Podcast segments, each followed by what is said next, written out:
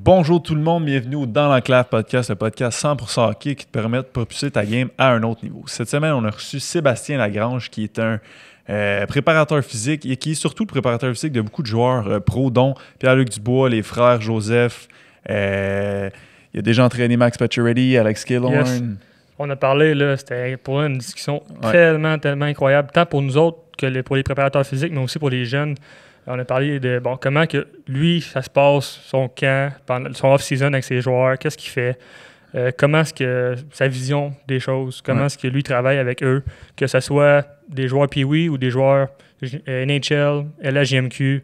Euh, L'expérience de Pierre-Luc Dubois, sais comment il a Mm. passé de 160 livres à 220 livres, puis Ouais. qu'il est aujourd'hui ultra rapide.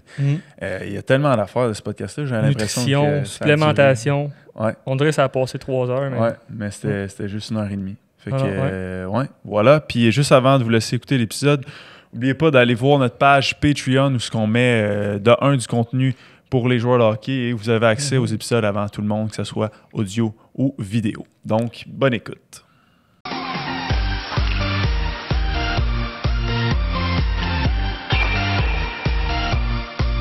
On est? Sure. Prêt, va. C'est parti? Parti? Super. Merci d'être ici, mon gars. Yes. Ça fait plaisir, merci de l'invitation. On est vraiment content de te recevoir euh, ici au podcast quand même. Ouais. T'es, pas un. Pas que t'es pas un gros nom, mais t'es un gros nom dans, dans, dans l'industrie du hockey. Fait que c'est vraiment nice de pouvoir. euh, que les jeunes puissent avoir toi comme euh, voix sur le podcast. Si tu peux commencer un peu avec ton parcours sportif, tu sais, je sais que tu as joué au hockey euh, quand même jusqu'à junior. Fait que on peut commencer par ton parcours. euh. Ouais, j'ai pas été un joueur de hockey exceptionnel. Tu sais, euh, j'ai toujours été entre les WB, AA. Tu sais, j'ai cheminé euh, Pee-Wee, Bantam, Midget.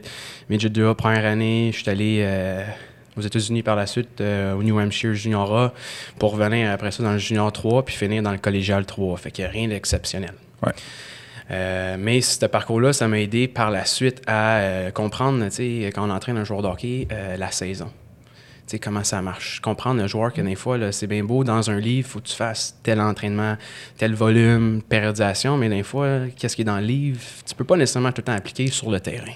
Parce qu'il faut que tu comprennes que les joueurs, ils ont le stress des games de hockey. Fait que moi, mon parcours, ça m'a aidé à comprendre les joueurs de hockey. Puis souvent, quand tu te spécialises dans un sport, ça l'aide beaucoup que tu joué ce sport-là. Tu comprends les joueurs. Ah oui, j'ai été là, je comprends. Tu as joué hier, tu es allé à Amos, tu es allé à Québec, la route, c'est stressant. Fait je pense que mon parcours a vraiment aidé, mais j'ai jamais été le joueur exceptionnel. Puis euh, c'est là que j'ai tombé aussi en amour avec l'entraînement, parce que l'entraînement m'a permis à aller dans les rangs comme ça, collégial 3, qui pour moi, j'aurais pas été capable de me rendre là sans l'entraînement parce que j'avais pas les habiletés. là. J'étais très vite sur la glace, mais habileté et finesse, là, euh, je demandais à chaque Noël d'avoir des mains.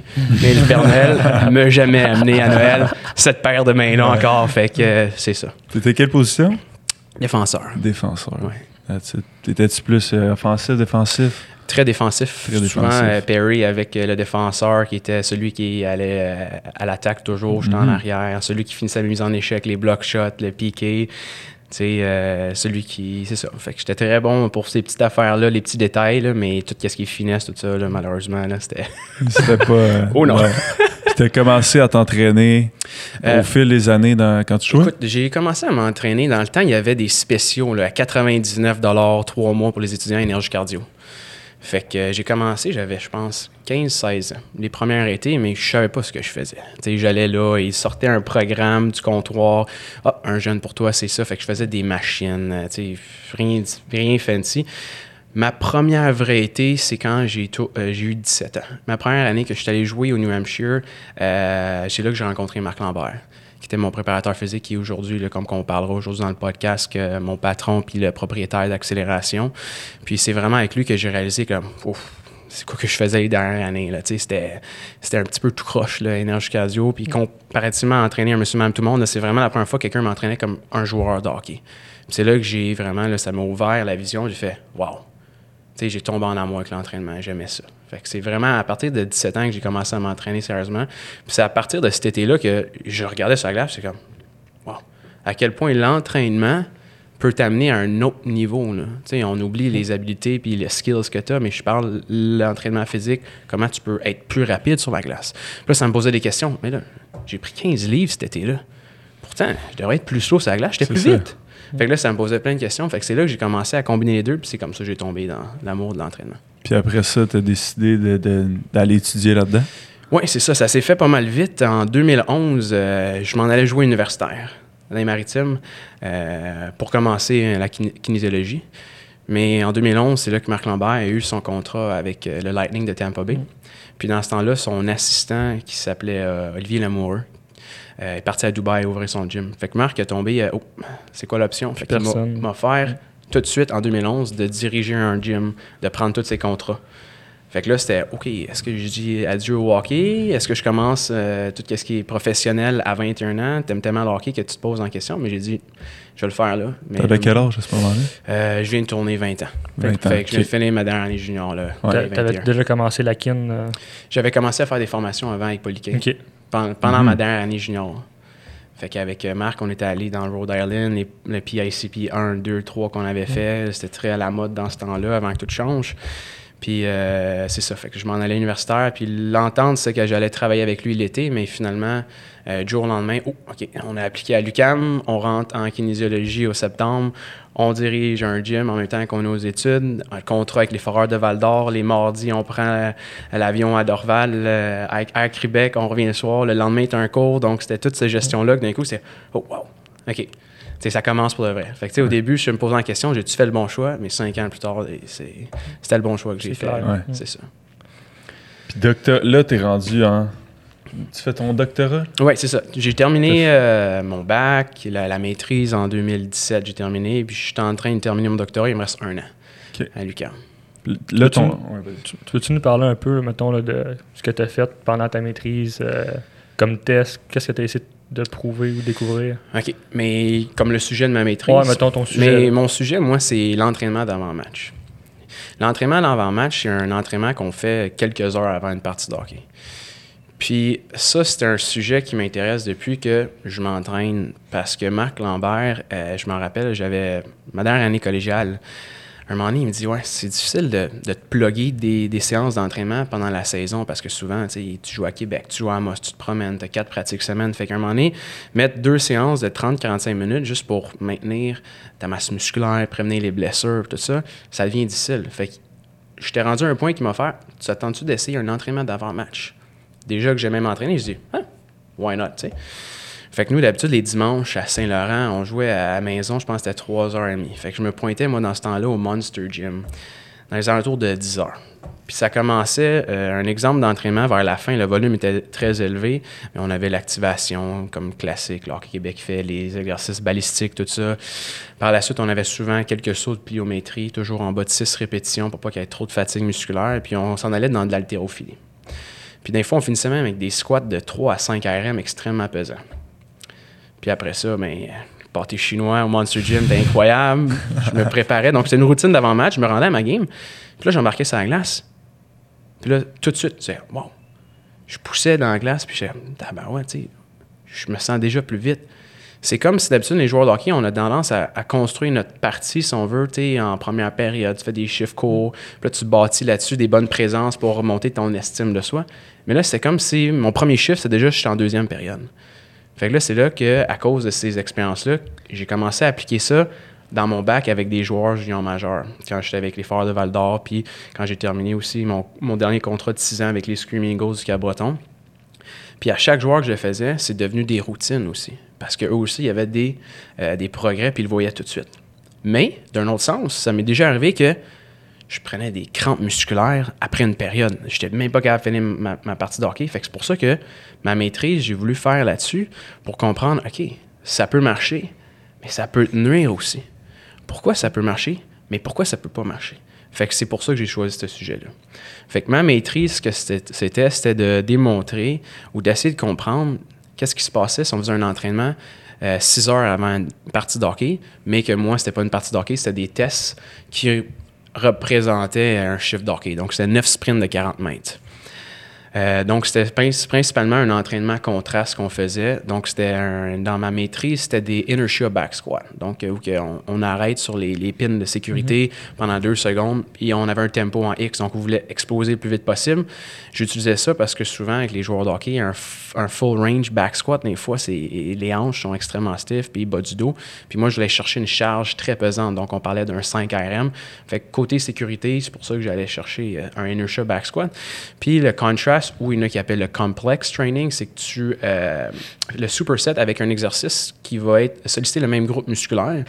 Donc, euh, le squat jump, mais pliométrique. Donc, on parle de quelque chose de très pesant à quelque chose d'extrêmement léger, le contraste, lourd, léger. Puis, c'est probablement la méthode qui permet, qu'on appelle, d'augmenter la, la potentialisation le plus possible. Donc, on avait fait ça de même pour faire les tests par la suite sur 41 joueurs d'hockey. Donc, on avait les Scream Eagles du Cabreton qu'on a testé, puis le Midget 3 euh, des Grenadiers du Châteauguay dans le temps. Donc, euh, ça ressemblait à ça. Donc, les tests, euh, les résultats, c'est extrêmement prometteur. quand, on faisait, quand on a fait ça, on a remarqué que les sauts en longueur, on faisait les sauts en longueur, les sauts verticales, on prenait le poids, la grandeur, toutes les mesures anthropométriques comme n'importe quelle recherche scientifique. Euh, puis on faisait les sprints sur glace avec les fréquences cardiaques, lactate, et etc.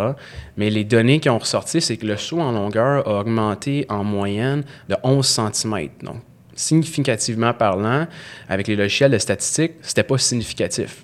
Mais si on se met sur le terrain, un préparateur physique, j'augmente de 11 cm un saut vertical juste en faisant un entraînement à l'avant-match. Puis on sait que le saut vertical ou le saut horizontal, euh, euh, c'est un test prédicteur de la vitesse. c'est pour ça que les préparateurs physiques dans NHL Combine, ils regardent ces sauts-là. Euh, puis par la suite, on a aussi euh, remarqué la vitesse de sprint sur les 9 fois 40 mètres, qu'en moyenne, on avait diminué le temps de 5,5 secondes sur la distance totale des 9 fois 40 mètres. Puis aussi la vitesse, donc mètres par seconde. Euh, on augmentait à environ de 0,5 mètres par seconde par sprint de 40 mètres. Donc, c'est énorme. Ça paraît des petits chiffres, mais on parle peut-être d'une palette de hockey plus vite. Donc, ça veut dire que tu arrives sur la rondelle avant l'adversaire. Donc, bataille au contre un, tu es avant lui sur la rondelle. Puis on s'entend qu'une partie de hockey, si tu as la possession de la rondelle, il n'y a aucune chance que tu te fasses scorer un but. Exact. Fait que... Puis ça, ça s'est-tu rendu jusque dans la Ligue nationale, mettons, avec Marc? Vu que... Ça, c'est des des, des, méthodes d'entraînement qu'on utilise avec des joueurs de la nationale. Marc l'utilise euh, cette année, il le fait beaucoup avec, on l'a fait avec Gabriel Fortier qui est avec les, euh, les Syracuse. Euh, Stamkos se faisait l'année passée avec des trap bar deadlift. dans l'Italie je pense, si je me rappelle bien, jusqu'à 500 livres, trois répétitions, on a beaucoup de temps de repos dans le même principe. Si vous voulez, on parlera des protocoles plus tard. Mais Edmund, je pense qu'il en faisait. dans le temps, on avait aussi, avant, quand Souster jouait à Tampa, André Souster faisait des inertia back squat. Mais encore là, c'est une méthode que un peu essai-erreur. Donc, c'est pour ça que je continue mon doctorat là-dessus, parce qu'il y a encore des questionnements là-dessus. Ça marche comme ça peut ne pas marcher. Puis, le volume, les paramètres d'entraînement qu'on utilise avec une personne, il faut vraiment euh, bien les connaître. Il faut connaître notre athlète avant d'appliquer ça, parce qu'on le sait déjà à vue d'œil, lui, ça va marcher, lui, ça ne marchera pas. Pourquoi? Mettons, Qu'est-ce qui fait qu'à l'œil, tu vas dire, ouais, lui, ça marcherait pas? Mais, premièrement, on sait que si tu t'es jamais entraîné, c'est sûr que ça marchera pas parce que tu vas avoir une fatigue causée par l'entraînement. Quand tu es quelqu'un que ça fait 3 à 5 ans qui a une expérience d'entraînement, ton système nerveux est habitué d'avoir euh, un stress plus élevé. Donc, tu récupères de ces stress-là que moi j'appelle les entraînements.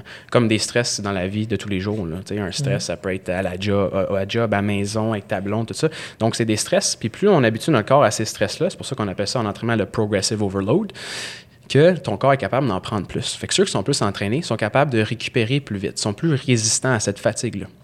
Fait que ce qui arrive, c'est quand tu es plus résistant à ces fatigues-là, c'est que les effets de la potentialisation qu'on appelle le PAP, je ne veux pas rentrer trop en détail, euh, mais euh, ça fait que ces effets-là de potentialisateur vont rester euh, élevés pendant que l'effet de la fatigue se dissipe.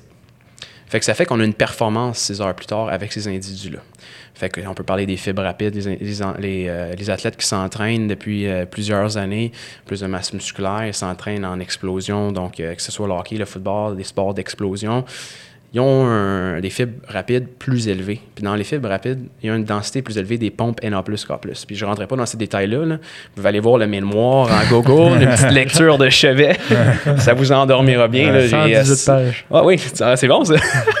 mais en tout cas, euh, c'est ça. Mais il y a plusieurs facteurs qui font en sorte que ça. Puis la première, c'est celui-là. Fait que quand tu vois quelqu'un qui rentre, ça fait longtemps que tu l'entraînes, tu peux savoir, oh, lui, il va bien répondre, lui, il répondra pas bien. Fait que un jeune de 14 ans, tu ferais pas ça? Non, mais la potentialisation, par contre, euh, ça peut marcher avec la pliométrie seulement. C'est pour ça qu'il y a plusieurs protocoles. Fait que faire un, un- une activation, on va dire, là, un jeune de 14 ans, Ouais. il joue à Trois-Rivières. En plein milieu, c'est trois heures de route si on parle de Mon- pour Montréal. En plein milieu de- euh, du trajet, on décide d'arrêter l'autobus, s'en vont dans un parking, font une activation. L'activation, c'est high knees, talon fesses, carioca, le, le classique pour joueurs de hockey. Mais cette- ce réchauffement-là peut créer cette potentialisation-là pendant 30 minutes. Fait que c'est une des raisons pourquoi on fait un réchauffement avant d'embarquer sur la glace. Donc déjà là, on peut savoir avec ces, jeunes-là, si on le fait la journée même, puis il donne des feedbacks. Ah, je me sentais pas bien, ça marchera pas avec lui. Puis là, si ça marche bien, mais oh, OK, parfait, on va aller investiguer. On va aller augmenter le volume. On va essayer de rajouter des sauts de pliométrie en plus de l'activation. Ça marche bien, parfait, on va aller dans le gym maintenant, on va essayer. Fait que tu montes tranquillement ton volume comme ça. Puis c'est sûr que quand on va chercher des, charges à 5 ARM, 3 ARM, pesant des squats, mais il y a l'effet neural. Puis c'est ça qui m'intéresse, parce que là, je parlais du réchauffement dure 30 minutes, mais un effet neural peut durer jusqu'à 24 heures, 48 heures. Fait que ça veut dire que si tu vas chercher des grosses charges comme ça, ces effets-là durent extrêmement longtemps. Puis c'est ça qui m'intéresse. C'est d'avoir, OK, ça fait pas de sens. Pourquoi si je lève vraiment pesant comme ça, je devrais être fatigué, j'ai des meilleurs sauts verticales, sauts en longueur, je patine plus vite sur la glace, 6 heures, 8 heures plus tard, ou même le lendemain de cet entraînement-là. Puis c'est des recherches qui sortent de plus en plus. Euh, Tukos, en 2018, a sorti ça en faisant seulement là, quatre séries de 6 répétitions de back squat avec euh, 40% de la charge. C'est comme un exercice pliométrique, mais avec euh, la charge. Puis ces effets-là euh, duraient jusqu'au lendemain. Fait que c'est ça qui est Quand intéressant. Ouais. Puis pendant ton doctorat, tu as repris un peu ton sujet de maîtrise? Ouais. Tu l'as modifié un peu? Donc, doctorat, ce qui est arrivé, c'est que la maîtrise, c'est mon premier euh, initiation à la recherche. On fait des erreurs, on fait des choses qu'on n'aurait peut-être pas dû faire. Euh, puis, c'est pas nécessairement que j'ai fait des erreurs, mais là, j'ai testé 41 joueurs sur 6 heures avant une partie de hockey. Donc, là, mon, mon questionnement, c'est OK, ça marche 6 heures, mais est-ce que ça peut marcher 4 heures avant? Fait que là, ce que j'ai fait, c'est que j'ai créé avec mon doctorat. Premièrement, c'est pas la même clientèle. On est allé chercher quasiment juste des joueurs qui sont fin de carrière junior professionnelle, tout repêché. Donc, euh, le niveau est beaucoup plus élevé. On a changé les tests sur la glace. On parle d'un Peterson euh, sur glace à place de des sprints répétés. Euh, mais on parle vraiment de regarder, la différence entre deux fenêtres. Je m'entraîne 4 heures ou 6 heures? Est-ce qu'il y a une différence? Parce que là, après ça, si on est capable de voir, OK, 4 heures, ça marche aussi. OK, est-ce que je peux m'entraîner vraiment? Quand j'arrive à l'aréna, je m'en fais une coupe de série d'haltérophilie, j'embarque pour mon warm-up, puis ça marche pas, mais là, OK, peut-être le prochain qui va vouloir continuer la recherche, on devrait essayer peut-être 8 heures ou 10 heures avant pour voir qu'est-ce que ça fait. Fait que c'est vraiment là-dedans le doctorat est. Puis mon doctorat, moi, ce que je réalise de plus en plus, euh, en tant que préparateur physique, on est appelé comme un strength coach. Ça le dit dans mon, mon, mon titre, strength coach. On est bien gros axé sur la force. Sauf que le problème, c'est qu'avec les joueurs de hockey, souvent, on va dire Toi, Phil, t'es rendu à faire un squat de 300 livres. Tu aurais pu mettre un peu plus quand même. Non, mais- Je trouvais qu'il en mettait beaucoup. Je veux pas que ceux qui vont écouter ça, il y ait trop de- d'attente quand ils vont te voir dans l'entraînement. ok? Ce qui est quand même très bien par rapport, on va dire, ton poids corporel, tu fais 1,5 fois ton poids. Fait que ta force relative est quand même très bonne pour un joueur de hockey. Donc, moi, en tant que préparateur physique, à un moment donné, c'est quoi le risk-reward de t'amener à faire 400 livres sur un back squat quand le hockey, c'est un sport de vitesse? Puis là, c'est là que j'ai tombé un peu là, dans le RFD, le Rate of Force euh, Development. Donc, en français, c'est le taux de force de développement, je pense. Euh, donc, c'est vraiment le fait de pouvoir euh, déployer cette- la, la force qu'on a, a été entraîné le plus rapidement possible. Puis c'est là que quand j'ai commencé à lire les livres, que le hockey, on s'entend que c'est un sport où que la lame de patin reste sur la glace moins de 300 millièmes de seconde. Donc, c'est extrêmement vite. Puis pour déployer de la force maximale, ça prend plus d'une seconde. Fait que si je t'amène à faire 400 livres, si tu serais un joueur de football ligne offensive, tu aurais le temps. Tu bloques ton joueur, tu as une seconde pour utiliser cette Ouais. force-là maximale.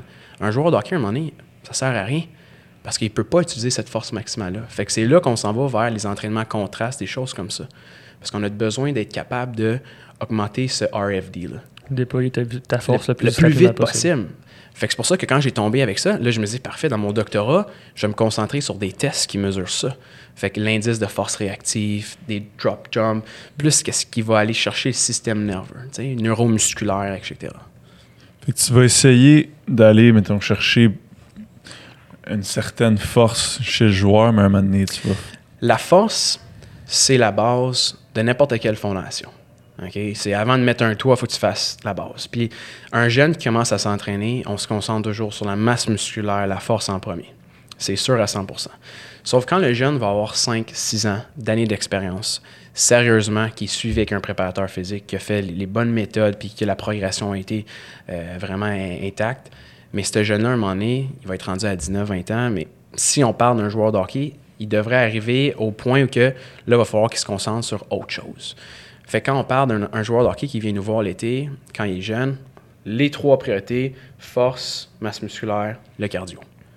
Mais ces priorités-là, en vieillissant, vont changer. un moment donné, ça va être la vitesse, la mobilité, le cardio. Parce que là, un moment donné, quand tu arrives à un joueur, tu pèses 220 livres, ton euh, ta force t'es rendu à quasiment 1,5 à deux fois le poids de ton corps que tu lèves dans l'élevé.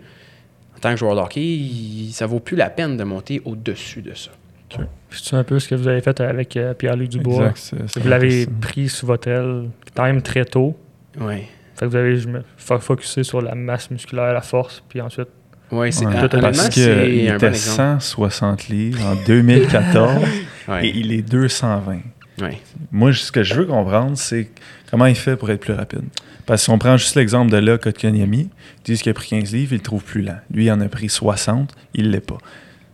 Comment, comment il fait pour être plus rapide à 220 livres, puis c'est solide, 220 livres. Ça, c'est quelque chose qu'il faut toujours se battre avec nos joueurs professionnels qui viennent la première année. Mais là, moi, je ne vais pas prendre du poids. Je vais être plus lent sur la glace. Fait que c'est toujours de les sécuriser au début, inquiète-toi pas. Puis quand ils voient après ça par eux-mêmes qu'est-ce qui se passe, la deuxième été qui vient avec nous, c'est comme Donne-moi 20 livres, donne-moi 20 livres, je suis plus vite, j'en veux d'autres. Mais la première année, c'est les mentalités où que même les, jeunes de 14 ans, quand les parents viennent nous voir, ah non, faut pas que ce soit trop gros, faut être plus vite. Mais il faut comprendre que quand on parle de prendre du poids, c'est pas du gras. Le muscle est très utile. Donc, c'est pour ça qu'il faut pas avoir peur. Parce que le muscle est capable de générer de la puissance. Fait que tu es capable d'être plus vite sur la glace. Donc, c'est pour ça que le poids, c'est important de prendre tout ce qui est composition corporelle, le pourcentage de gras quand il monte.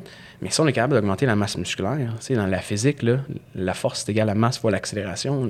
C'est la base de l'entraînement. Donc, si j'augmente la masse musculaire, sa force augmente, c'est sûr que son accélération va augmenter sur la glace. Fait que c'est aussi simple que ça. Avec ce qu'on a fait avec Pierre-Luc, c'est un très bon exemple. Parce que lui est arrivé à 14 ans, puis c'est sûr que il a la croissance, fait que c'est pas toute la masse musculaire, mais effectivement, il y a des étés qui prenaient 20 livres, tu sais. Quand même. au début, c'est sûr que nos priorités, c'était masse musculaire, la force. Si on s'entend qu'un été de hockey, c'est quoi? C'était chanceux, t'as 12 semaines? Oui, c'est ça. Si on est chanceux, on a 12 semaines. Son année de repêchage, on a comme 8 semaines, même pas 6 d'un fois. Un mois et demi. fait que c'est pas, ces étés-là qui sont les plus euh, phénoménales avec n'importe quel jeune parce qu'il y a beaucoup de voyagements, les, les, les, camps au Team Canada, etc., le, le, rookie camp, c'est la meilleure été au niveau d'expérience du jeune. C'est incroyable. Le rêve devient réalité. Mm-hmm. Mais comme préparateur physique, quand tu fais ta périodisation, c'est un cauchemar. Tu essaies de. OK, il faut que j'applique ça. Oh non, je ne serai pas capable. Il y a une semaine là, il y a une semaine ici, il y a cinq jours. C'est mm-hmm. all over the place. Mais avec lui, c'est vraiment euh, un bon exemple parce que c'est ça. On a commencé avec force, masse musculaire. Puis là, il s'en vient un joueur établi. Premier centre à Columbus. Euh, au niveau de son poids, maturité, qui est rendu physiquement à son poids pour jouer à 220 livres, à 6 et 2 ou 6 et 3, je ne me rappelle plus. Euh, donc là, nos priorités, c'est pas nécessairement de prendre la masse musculaire. C'est sûr, quand il revient avec nous l'été, donc si je parle l'été passé, qui vient, qui vient juste de passer, il est revenu peut-être à 212. Fait que, il retourne à 220, il en perd un peu pendant l'année, mais on va jamais remonter plus que ça. Puis à un moment donné, de façon, génétiquement, on a un plateau aussi. Mais c'est sûr que notre but, c'est plus d'utiliser ces méthodes-là, c'est vraiment d'aller chercher la vitesse de garder la mobilité. Parce que quand on vieillit, euh, les jeunes, ils arrivent, ils se mettent 225 livres, pas de réchauffement, ils font des squats. Tu que quand tu regardes un jeune de 25, 26 ans, mais il connaît son corps. Il faut qu'il fasse beaucoup plus de réchauffement avant d'aller en dessous d'abord. Fait que c'est plus l'entretien du corps, parce que la machine, elle devient fatiguée avec tout le nombre de matchs qu'il y a, etc. Je sais, sais pas si tu as écouté la game hier. Euh, ils ont gagné en OT. Puis je regardais ça, là, protection de rondelle, il était à ligne bleue. Protection de rondelle incroyable. Deux, trois coups de patin, mais il a shifté le défenseur, fait la passe. Puis Ça a toujours été sa force, sa protection de rondelle, même quand il était avec euh, les Screaming Eagles du Cabreton. Puis euh, on entend de plus en plus de joueurs dans le national quand ils, nous parlent, comme quoi Pierre-Luc Dubois, c'est probablement le meilleur pour protéger la rondelle. Surtout parce qu'il est tellement fort physiquement que c'est quasiment impossible. C'est un gros bonhomme, mais en plus de ça, c'est pas juste un gros bonhomme. Il est bon au hockey, puis il est vite. Mm. Fait qu'il y a encore le potentiel. Puis les prochaines étés, c'est juste ça qu'on va se concentrer, c'est la vitesse, la vitesse, la vitesse, la vitesse. Puis aussi, maintenant, on se concentre sur le cardio parce qu'on sait qu'il est un joueur maintenant de première ligne, un peu comme Samuel Gérard qu'on entraîne. C'est des joueurs qui sont établis. Puis quand les joueurs sont établis, on les entraîne par rapport à ce qu'ils vont faire sur la glace. Fait qu'une présence sur deux, doit être capable de répéter ça continuellement. Ouais. Fait que ça change aussi leur entraînement. Puis comment tu le rends plus vite? Parce que c'est une chose de prendre du muscle, mais il faut que ça se transfère. Ouais. C'est pas juste de je prends du muscle, puis là, je me rends au camp. Puis... Mais c'est assez facile, honnêtement. Les préparateurs physiques connaissent pas mal tout ça. Nous, on a 12 semaines dans l'été avec eux. Euh, je sais pas si vous voulez que je parle un peu de comment un entraînement typique avec nous, ça Ouais. Absolument. ouais, Vas-y. OK. Mais euh, principalement, c'est que le joueur va arriver. Euh, chez nous, euh, dépendamment quand la saison finit, on leur donne entre deux et quatre semaines de repos, dépendamment le niveau qu'ils sont, pour, parce que c'est plus au niveau psychologique qu'il y a un congé. Euh, par la suite, ils vont avoir une évaluation avec notre physiothérapeute pour voir toutes les, euh, les faiblesses musculaires. Nous, on va faire une évaluation aussi pour voir, euh, pour commencer les premières phases, plus réadaptation, savoir euh, OK, qu'est-ce- quel muscle il faut renforcer, parce que, veux pas, ils font toujours le même mouvement continuellement dans le gym. Puis une de nos philosophies, c'est pas de rendre un joueur de hockey meilleur dans le gym. Nous, c'est de rendre ce joueur-là un meilleur athlète. Fait que nous, on, notre philosophie, on est un peu contre tout ce qui est essayé de faire, recréer qu'est-ce qui est sur la glace. Si tu veux être un meilleur joueur de hockey, va sur la glace. Nous, on essaye de faire le contraire. Tu as tellement fait le même mouvement pendant l'année, pourquoi je voudrais continuer à faire ces mouvements-là unilatérales, équilibre, tout ça sur un, des ballons, stick and link, quand euh, tu le fais tout pendant toute l'année.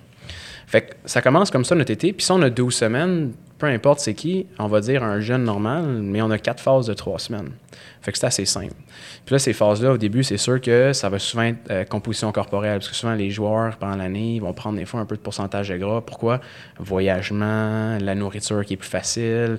Ces joueurs nationaux, c'est sûr qu'ils ont un chef, mais si on parle de junior majeur, en autobus, c'est les choix sont restreints. Euh, pizza, euh, Saint-Hubert. Saint-Hubert, le Ouais. poulet sèche, euh, c'est c'est pas évident. On arrête au dépanneur, il est 2 h du matin. euh, fait que c'est sûr que les pensions, on est en pension. C'est pas notre maman, c'est pas notre papa qui fait à manger. Fait que des fois, on est gêné. J'aimerais ça avoir euh, du poulet organique, biologique, mais des fois, ils n'ont pas l'argent non plus. Fait que c'est des pâtes, puis c'est- fait que ça s'accumule facilement. Ouais. Fait que les premières semaines, c'est vraiment axé là-dessus, puis c'est sûr, c'est l'hypertrophie. Parce que l'intensité, quand on s'entraîne en hypertrophie, est assez basse. Fait que c'est moins stressant pour le corps. Puis après ça, quand euh, on s'en va dans la deuxième phase, mais on s'en va tranquillement, on embarque dans la force. C'est hypertrophie fonctionnelle. La troisième phase de l'entraînement, ça va être en force. Puis la dernière phase, c'est sûr qu'on finit en vitesse. Euh, tout ce qui est RFD, altéro, la pliométrie, puis etc. Ouais. Sauf que c'est sûr que là, je viens de donner quelque chose qui est extrêmement général, puis qui va changer dépendamment le nombre d'années d'expérience que tu t'entraînes avec nous ou que tu t'entraînes ailleurs. Donc, si quelqu'un, comme on va dire, Pierre-Luc Dubois revient, mais lui, ses phases d'hypertrophie sont extrêmement courtes, on tombe en force quasiment tout de suite, puis on passe beaucoup plus de temps en vitesse. fait que ça, ça change. Fait que ça ressemble un peu à ça. Puis comment c'est d'entraîner des joueurs? La nationale, pour toi, comment tu trouves ça euh, En tant qu'ancien joueur de en hockey. tant qu'ancien joueur, en tant que... Maintenant, c'est. C'est mon travail. Ouais. Fait que, tu sais, il n'y a plus de. Je dirais plus que c'est. Pour moi, c'est comme entraîner Phil, c'est comme entraîner Hugo. Tu sais, vous venez me voir, c'est rendu. Ça fait partie de ma job. Tu sais, c'est- des êtres humains, c'est des joueurs comme si j'entraînais euh, un monsieur, madame, tout le monde qui s'en va pour le Kilimanjaro. Tu sais, c'est- ça fait partie de notre métier. On n'entraîne que des joueurs de hockey, fait que c'est normal pour nous. Les premières années, c'était différent. Les premières années, c'était différent. Euh, je m'en rappelle, si je peux rentrer dans une anecdote, là, mon premier joueur de hockey. Euh, c'était en 2012. Donc, ça faisait peut-être un an et demi que j'étais à mon bac. Puis Marc Lambert, euh, il me dit euh, Ouais, Seb, cet été, on est au mois de septembre. Fait qu'un an à l'avance, il me prépare. OK? Il dit Ouais, cet été, tu vas entraîner un joueur de la nationale. Mais chez lui. OK. Mais tu sais, t'es jeune. On va sur Google, Roaster, Tampa Bay Lightning. C'est qui qui habite dans le coin? Là, je regarde les noms, puis j'en vois deux. Ça, ça peut pas être eux, tu sais. Ils sont trop établis. Fait que là, je commence. Ça doit être un jeune qui vient d'être drafté, puis peu importe. Puis là, il me prépare mentalement parce que, tu sais, on est jeune. Fait que, tu sais, il, m'a vraiment pris euh, par, euh, par la main pour ça. Puis il me préparait mentalement sans me- il voulait pas me dire c'était qui. Puis là, au mois de mars, à peu près un mois et demi avant que je rencontre ce joueur-là, il me dit Ouais, euh, tu vas entraîner euh, quelqu'un, il habite à l'île Bizarre. Il n'y en a pas 20 qui habitent à là. Moi, je venais de Pierrefonds. Je dis OK. J'avais un petit doute. Deux semaines plus tard, il m'appelle, il dit Ouais, tu vas entraîner Vincent le Cavalier, chez lui. OK. Pas de problème. Mais deux semaines avant que je le rencontre. Mais ce qui est drôle, tu sais, la vie fait toujours les choses, c'est que c'était mon idole. Mais Marc le savait pas. J'ai grandi dans l'ouest de l'île. J'avais 8 ans, j'allais à une école de hockey de Vincent Le Cavalier, que lui, il avait 10 ans de plus que moi. Donc, il venait de rentrer dans la Ligue nationale à 18 ans. J'avais des photos, je collectionnais les cartes. J'ai porté le numéro 4 très longtemps. Fait que là, mon premier joueur de hockey, que ça soit mon idole, c'était. C'est quelque chose. Ah C'était- ouais. c'était- je- Les mots, je pouvais même pas le décrire. Puis là, je- dans ce temps-là, j'habitais chez mes parents. Fait que l'entraînais à 7 h le matin chez lui. Je partais de Pierrefonds, je m'en allais à Bizarre. J'entraînais Vincent. Mais la première fois, c'était plus comme. C'était un game face, tu sais. T'as un kid de 22 ans, il y a 32, là. T'arrives avec ta Nissan Sentra modifiée. c'est là que tu réalises que, OK, t'es dans la cour des grands, faut peut-être changer d'auto, tu sais. Ouais, euh. c'est. Fait que là, tu rentres chez eux, là, tu, la première fois que tu rentres ça, une super belle maison, tout le kit, c'est impressionnant, tu sais. La première fois que tu vois ça, c'est comme la première fois quand j'étais allé avec le Lightning. Tu rentres là, c'est- c'est glamour, c'est wow, c'est- c'est c'est la première faut, faut que tu le vives pour pouvoir le, le- pouvoir l'expliquer. C'est là que c'était ma première expérience avec un joueur de hockey. Puis c'est l'année du lockout, fait que cet, cet été-là, je l'ai entraîné pendant, je pense, six mois. Euh, Il était tanné de s'entraîner. Ouais, c'est ça. 4 à 5, quatre fois semaine chez eux pendant une heure, à chaque lundi, mardi, jeudi, vendredi. C'était ma première expérience avec lui.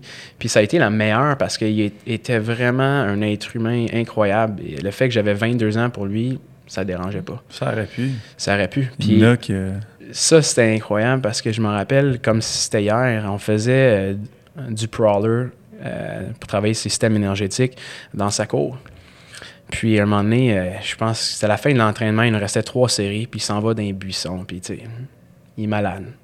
Fait que là, je rentre en dedans, je prépare son smoothie, je me dis, l'entraînement est fini, là, il poussera pas plus que ça. Je dis, tiens, Vincent, ton smoothie, tu sais, protéines, tout ça, il dit, ah, Seb, il nous reste trois séries. Mais là, tu sais, pour qu'un joueur de ce calibre-là, établi dans ce temps-là, c'était un des meilleurs joueurs de la Ligue nationale, Mhm. ils me disent non, il m'en reste trois, puis il vient juste d'être malade. Je pense que c'était la meilleure chose qui pouvait m'arriver parce que ça m'a ouvert les yeux que, OK, c'est pas tous les joueurs nationaux que je suis rendu à un point que, tu sais, c'est beau, j'arrête. sais, il gagnait très bien sa vie dans ce temps-là. Fait que non, c'était vraiment le premier joueur de Ouais. hockey que j'ai rencontré. C'était, Solide. ouais. Puis cette éthique-là de travail que, que tu as aperçue avec lui, est-ce que, mettons, les joueurs que tu qui sont rendus pros ont la même éthique de travail? Ils ont toute la même éthique de travail, mais ils l'appliquent pas dans le même, la même façon. Fait qu'il y en a que pour eux, l'éthique de travail, ça va pas être dans le gym, mais ça va être sur la glace. Il y en a qui vont passer des heures et des heures sur la glace, puis c'est pour ceux qui sont bons, puis c'est des marqueurs naturels. Fait qu'on peut pas dire qu'ils sont soft, en guillemets, parce qu'ils aiment pas ça s'entraîner. C'est pas tout le monde qui aime s'entraîner. Fait qu'ils vont aller s'entraîner, ils font le minimum, mais ça sera pas ton Pierre-Luc Dubois ou ton Mathieu Joseph, ou des gars qui poussent, puis qui veulent, puis qui en mangent, tu sais. Mais, par contre, ils passent plus de temps sur la glace, sur leur technique, puis tout ça, qui font que sont incroyables. Sais, un exemple qu'on a de même que Marc euh, m'a nommé, c'est Nikita Kucherov. Donc, c'est quelqu'un qui s'entraîne extrêmement fort sur la glace. Il passe quasiment la journée là-dessus, l'été, à Tampa, à se pratiquer pour ça. Mais c'est un des meilleurs joueurs de la Ligue nationale aujourd'hui. Mhm. Fait que tout le monde qui se rend à ce niveau-là ont toute une éthique de travail qui va les démarquer des autres. Sauf qu'ils vont pas le mettre dans la même, même euh, sphère. Il y en a que ça va être l'entraînement, il y en a d'autres que ça va être sur la glace. Fait que, tu sais, ça reste qu'ils ont en commun l'éthique de travail. Tu dirais que, mettons, pour te rendre loin, ça te prend une bonne éthique de travail quand Peu même. importe, Peu importe où ce que t'amènes t'amènes. Ça prend du talent. Ah, ben, c'est sûr. C'est des joueurs que tu regardes juste. Moi, ce que j'aime, c'est regarder les réchauffements. Les warm-up quand on embarque sur la glace, voir les lancers et tout ça. Moi, ça m'a toujours. J'ai toujours adoré regarder ça. Le talent de ces joueurs-là, c'est incroyable. Et on en entraîne des fois, là, ils ont 18 ans. là, le- le- ils ont le talent que j'ai que j'aurais jamais. Là. Puis j'ai fini de jouer au hockey, il y avait 21. Là, c'est incroyable. Fait le talent, c'est sûr, faut que tu l'ailles. faut que tu aies quelque chose de spécial pour te rendre dans la ligne nationale. Mais après ça, quand tu as ce talent-là, l'éthique de travail aide vraiment beaucoup. La passion. faut que tu aimes ce que tu fasses. Parce qu'il y a quelqu'un en arrière de toi qui va faire plus de répétitions, qui va faire plus de, de travail, il va être plus acharné, il va avoir plus faim, il va te rattraper un jour. Fait que des fois, il y en a qui ont le chemin facile, se feront pêcher, tu sais, premier choix, première ronde, l'organisation va tout te donner des chances. Euh, il y en a d'autres que ça va prendre des années, ils vont être dans le junior, à l'universitaire, aller en Europe pour revenir. Mais un moment donné, tu continues, tu continues, tu continues, puis il y en a qui vont arrêter parce qu'ils vont être tannés de pousser. Mais celui qui continue, un moment donné, tu les dépasses. Puis c'est ta place qui va venir.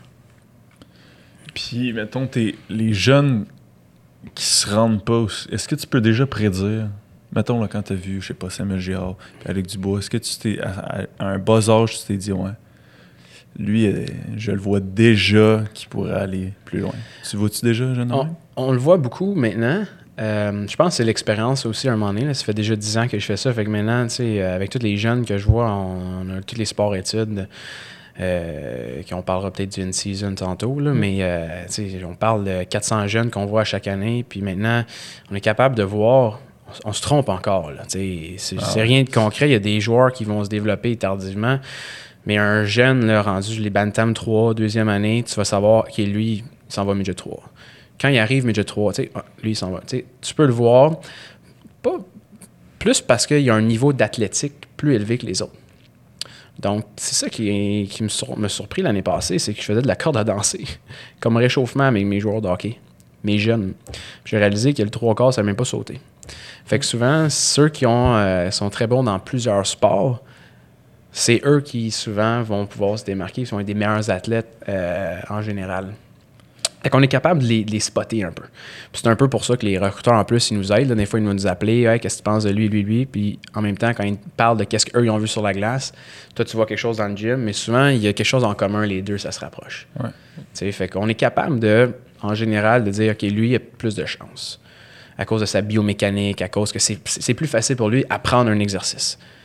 Euh, donc, il y a une facilité à ça. Tu sais, Il y en a qui sont super bons à l'école, c'est super facile. Il y en a qui sont super bons euh, dans le gym, il y en a qui sont super bons sur la glace, c'est naturel. Ils vont, tu vas lui montrer une nouvelle tâche, un nouvel exercice, boum, tout de suite, ça, Mhm. ouais. Fait que ces, joueurs-là, normalement, ils ont un niveau plus élevé de réussite. Ouais, c'est ça. Mais t'as-tu déjà fait la formation avec Christian Thibodeau? Non, j'ai jamais No. fait. Parce que dans son neurotyping, il parle justement, tu sais, lui, c'est un A. Puis il disait que la majorité des athlètes, c'est des 1B. Puis ça, c'est des gens qui apprennent tout rapidement. Ils savent tout faire. Tu, ils montent à jouer de la guitare. Deux heures plus tard, il sait jouer de la guitare. Tous ces gens-là qui sont. Mais c'est vraiment intéressant ce qu'il fait. J'ai déjà euh, j'ai lu un peu sur Internet, mais ça date aussi de- du Dr. Braveman. Mhm. Les euh, neurotransmetteurs en nutrition, il y a beaucoup de nutritionnistes qui utilisent ça aussi pour euh, toutes les déficiences là, au niveau de l'alimentation. Euh, puis c'est sûr que, tu sais, on peut voir, je pense, c'est les niveaux. Je ne m'y connais pas assez, là, mais c'est la dopamine puis tout ça. Fait que c'est sûr que c'est ces joueurs-là qui veulent plus. C'est Ouais. eux qui, qui vont t'amener plus loin. Ouais. Est-ce que tu joues avec la- leur nutrition? Tu sais, oui, tu es strength coach, mais est-ce que tu leur glisses un mot? Ils ont-tu un, un nutritionniste, whatever, Moi, avec vous? On n'a pas de nutritionniste. Euh, je suis pas nutritionniste. J'ai fait plusieurs formations en médecine fonctionnelle. Donc, j'ai une bonne base. Euh, moi, j'ai une philosophie dans le sens que j'entraîne un joueur de 12 ans ou que j'entraîne un joueur professionnel, mais je leur parle pareil. Donc, je leur respecte. Puis moi, c'est l'éducation qui est le plus important. Fait que souvent, on a une minute et demie de repos, on a deux minutes. moi, tant qu'à juste, euh, on va se parler, c'est sûr, on a une bonne relation, parce que la relation, c'est super important. Mais euh, je vais essayer de leur dire, bon, qu'est-ce que tu as mangé un matin? OK, parfait. Améliore ça, tu sais, ça, ça, ça. Qu'est-ce que tes collations, des choses comme ça. Puis souvent, on va utiliser des journaux de bord. Ils vont nous écrire pendant sept jours qu'est-ce qu'ils ont mangé. Euh, fait que nos, nos- nos- athlètes en privé puis en semi-privé, pas en groupe, mais on va passer du temps sur la nutrition. On va faire, pas nécessairement un programme de nutrition, mais on va changer les habitudes de vie. Parce que les habitudes de vie, au niveau de la recherche, c'est démontré que ça prend environ 66 jours à changer. C'est pour ça que je ne suis pas très en faveur euh, de donner un plan alimentaire à quelqu'un. J'aurais même pas le droit, je ne suis pas nutritionniste, mais c'est pour ça que j'aime pas ça. Parce que quand ces jeunes-là, ils ont un plan-là, je t'enlève ce plan-là. C'est vendredi soir, je supposé prendre du poulet avec une tasse de riz puis deux tasses de légumes. Je suis chez mon chum, qu'est-ce que je fais? C'est pas bon, c'est du porc, ça. Ça crée des problèmes aussi au niveau du jeune, au niveau de la nutrition. Parce qu'on crée des, des jeunes qui sont tellement axés sur la performance qu'ils vont tout mesurer. Pour, parce qu'ils vont penser que les résultats viennent principalement de cette deux tasses-là, de cette une tasse-là, de ce poulet-là du vendredi soir. Fait que moi, à plan, ce que je fais avec mes athlètes, c'est plus euh, les conseiller par rapport à, on va dire, on va changer euh, le déjeuner. Fait que je vais donner des exemples de déjeuner sans leur donner un plan alimentaire. Puis pendant sept jours, il faut que ça soit constant. Après ça, on va changer. euh, le- le- on va amener un shake de protéines après chaque entraînement. Ils vont faire ça. Fait que moi, je crois beaucoup à la constance. Puis la constance, que tu fais ça pendant 30 jours, c'est là que tu peux amener à une autre étape, une autre étape, une autre étape. Puis les jeunes que j'entraîne depuis 6 ans, là, des fois, tu vas avoir un menu qu'on va dire exemple pour que tu juste comprennes le timing de quand manger quoi sans que tout tu manges exactement ça. Ouais. Fait que oui, on les suit un petit peu. C'est sûr un petit peu. Au niveau habitude de vie, est-ce que tu leur suggères, mettons, des suppléments qui vont leur, les aider à mieux digérer, à mieux dormir? euh? C'est sûr que les suppléments, c'est quelque chose que dans le, la vie et le mode de vie que les athlètes ont, ils en ont besoin. Donc, euh, on fait pas des prises de sang. On- Il y a Christian Maurice qui, est extrêmement bon euh, pour faire ces choses-là. Donc, si c'est quelque chose que c'est hors de notre contrôle, on va référer. Puis c'est pour ça que je pense qu'on est un peu bon. On n'est pas très bon business. On est très ouvert, nous. Donc, nous, on- OK, tu peux-tu voir ce- celui-là? Hors de notre contrôle, ça. Mais euh, normalement, les suppléments, on, on va en suggérer selon là, les besoins des jeunes. On va avoir nos, nos suppléments de base qu'on va suggérer avec des postologies différentes parce que chacun a une alimentation différente. Puis après ça, on peut aller plus dans des suppléments. Il y en a un, ah, je n'ai pas de concentration quand je me lève le matin. OK, peut-être du, du euh, GPC, ça pourrait être bon pour lui. Là, on rentre dans des choses qui sont très spécifiques, là, mais oui, on va suggérer des suppléments aux jeunes avec les euh, recommandations alimentation. Mais souvent, le supplément va venir après euh, euh, les suggestions au niveau du mode de vie. Ah oui, Fait que combien d'heures de sommeil tu prends? Fait qu'on va prendre un sleep tracker. Tu dors 5 heures par nuit. Mais pourquoi je te demanderais de prendre euh, du magnésium, euh, du fish oil, puis euh, toutes les fondations probiotiques, des choses de même qui sont super bonnes? Mais quand la base, le sommeil, on n'est pas là. Fait qu'on va commencer par ça. Parfait. Après, on regarde la nutrition. Après, on va rentrer les autres petites affaires. Puis ça, c'est dans notre show. Mais moi, je me perds là-dedans aussi, là, dans- quand on est dans ce domaine-là. C'est qu'on on regarde, on va dire, une pyramide. Puis quand quelqu'un vient me prendre un rendez-vous avec moi, je veux le 2% Je veux que tu me donnes ça. Je veux que tu me donnes la pilule magique. Je veux le programme d'entraînement, le meilleur programme d'entraînement. Mais il n'existe pas de meilleur programme d'entraînement. Il n'y a pas un supplément qui va te faire que tu vas te rendre là. Moi, je retourne toujours à la base. Puis au début, des fois, le monde sont déçus. Ah, là, Je, je- je sais- je sais que c'est ça. Il faut que je dorme 9 heures par jour. Il faut que je m'entraîne 3-4 fois semaine. Que- Fais-le. Mais fallait. puis là, quand on donne un calendrier, puis il faut qu'ils cochent à chaque jour qu'ils le font. Mais là, après, à chaque 3 semaines qu'on les voit, ils sont comme Hey, j'ai bu 3 litres d'eau par jour. Wow, OK. Là, j'ai dormi 8 heures par jour. Là, les résultats rentrent. Ah oui, mais pourquoi je te donnerais quelque chose? C'est comme si je ferais un toit sur une maison avant la fondation. Le toit, il tient pas. Là. Ouais. Fait que c'est ça que je suis rendu à ça. Puis c'est ma mentalité qui a changé. Puis on change en vieillissant aussi. Qu'au début, j'étais plus pro supplément au con- on met tout ce qui est fancy. Tandis que maintenant, je suis vraiment rendu plus. euh, j'ai reculé, j'ai reculé. Je suis très basic, général. Puis c'est là que je vois que les gars, ils ont plus de résultats. Je te donne un menu avec cinq jours différents à tout à faire. C'est overwhelming. Tu sais, c'est OK, faut que j'aille à l'épicerie, faut que j'aille acheter tout ça de même, j'ai tout ça à changer. Le jeune ne fera pas tout ça du jour au lendemain. Tu leur donnes une petite tâche à chaque semaine. Tu as 12 semaines avec eux, mais tu peux améliorer 12 points, qui après ça, ils vont être capables de continuer pendant la saison. Fait que tu viens de faire de l'éducation avec eux. Ouais. Nutrition, entraînement. Puis en plus de ça, c'est que si eux, ils terminent à un moment donné leur carrière de joueur de hockey, mais ils vont être capables de continuer d'appliquer ces choses-là parce qu'ils comprennent le pourquoi. C'est pas juste fais ça parce que je te l'ai dit. Moi, je vais expliquer pourquoi il faut que tu fasses ça. Fait que les jeunes, souvent, nous, les sports études qu'on a, ils vont être capables d'arriver le soir. Ouais, maman, euh, Seb me dit de faire ça parce que ça, ça, ça. Fait que les parents, ils aiment ça aussi parce que ah, mon jeune aussi, il comprend. C'est ce que j'essaie de faire avec euh, mes joueurs. C'est laquelle habitude de vie la plus négligée, mettons, que tu vois dans, la- dans les jeunes ou même dans les joueurs pro que? Euh, le sommeil. Sommeil? Le sommeil, Ouais. le sommeil. C'est sûr que pendant la saison, c'est extrêmement difficile. là. Les gars, ils prennent l'avion, l'autobus, fait que c'est difficile. Fait qu'il faut rentrer les siestes, des choses comme ça. Mais c'est le plus négligé, puis c'est ce qui va changer complètement. Écoute, si on dort 4 heures, là, on dort vraiment mal, puis le lendemain, c'est une séance de squat. Pour nous qui jouons pas au hockey. Tu vas regarder la balle, ça faire... Ouais. Puis tu fais quatre répétitions, puis c'est pesant. T'es comme... OK. Ça te tente pas. On prend un café, on prend deux cafés. Mais à un moment donné, tu peux pas juste survivre sa caféine ou ses pre-workout. sais. C'est des stimulants. Puis ça, des stimulants, ça cache. comme un band-aid. Tu sais, fait occupe-toi de ton sommeil en premier. Couche-toi plus tôt. Ferme ton téléphone. Ferme ton écran. Diminue la luminosité. respecte ton sommeil comme tu ferais un réchauffement à walker, comme tu ferais ton réchauffement avant de t'entraîner. Le monde pense que, OK, on ferme la switch, on s'endort. Puis ça, le problème avec la technologie, les jeunes, c'est un problème maintenant. Puis c'est pour ça que les nouveaux iPhones, ils font tous ces dark modes, tous les updates de même, parce qu'ils savent que les jeunes sont tellement accros à ça, ils n'ont pas le choix. Sinon, on- je sais pas où on va finir. Ouais, c'est ça. exact. Fait que je pense que le sommeil, puis après ça, c'est l'alimentation. Les jeunes vont avoir tendance à pas manger assez de protéines. Puis c'est ça Ah, que ouais. les. euh, c'est ça qu'avec Pierre-Luc, la première chose qu'on a fait avec lui dans le temps, c'est son déjeuner. J'ai rien occupé, rien d'autre. Je dis Pierre-Luc, faut que tu manges minimum 30 grammes à chaque déjeuner. On lui a donné plein d'exemples. Il nous a envoyé des photos. Est-ce que bon, est-ce bon, est-ce bon? Parfait, oui. Puis on mesure rien parce que, encore là, je trouve que ça crée des moments C'est un peu nati, là, mesurer des choses. C'est pas des culturistes. Là. Puis les calories, on croit pas vraiment à ça, nous. là. Donc, c'est juste comprendre là, au niveau là, euh, des quantités. J'ai beaucoup moins aimé la formation, là, pour ceux qui veulent plus d'informations, le Precision Nutrition. Très bonne formation, honnêtement, que j'ai fait. C'est probablement ma préférée. J'en ai fait plusieurs, mais j'ai vraiment aimé ça. Eux vont mesurer plus avec la portion de tes mains. Tu comprends le gros. C'est le gros bon sens un moment donné. sais. On se prive pas de rien, c'est juste l'équilibre, tout ça. Fait qu'on avait commencé à faire ça avec Pierre-Luc. Puis souvent, le déjeuner de- des jeunes aujourd'hui, ça va être quoi? Un verre de jus d'orange, une toast au beurre de pinot, un yogourt si on est chanceux, ou un bol de céréales. Ou des jeunes qui mangeront même pas parce que c'est tellement tôt l'autobus qu'ils doivent prendre qu'ils vont skipper le déjeuner. Fait que là, ce qui arrive, c'est qu'on commence la journée sans une dose de protéines. Fait que la prochaine dose de protéines, c'est au dîner. Fait que là, au niveau de la récupération, des fibres musculaires, système immunitaire, etc., mais là, on est en, retard d'un repas. Juste par commencer, on va dire le déjeuner, c'est souvent là qu'il y a le plus de progrès. Puis on le voit après même pas quatre semaines, un mois, les jeunes prennent 3, 4, 5 livres. Juste avec le déjeuner. Puis vous, donc vous autres, vos journées sont quand même assez loadées là, dans off-season. Fait que, dans une entrevue, tu disais justement que bon, ça commence avec le déjeuner, vous avez vos workouts dans la journée. C'est quoi votre déjeuner, mettons, que vous fournissez? Oui, mais général? on est très chanceux. Euh, cet été, euh, c'est le deuxième été en huit ans qu'on le fait parce que des fois, c'est difficile de trouver quelqu'un qui va être prêt à venir ouvrir l'aréna pour faire les déjeuners. Fait que nous, cet été, ce qui arrivait, c'est qu'à partir de 7h30, il y avait un déjeuner qui était servi en haut.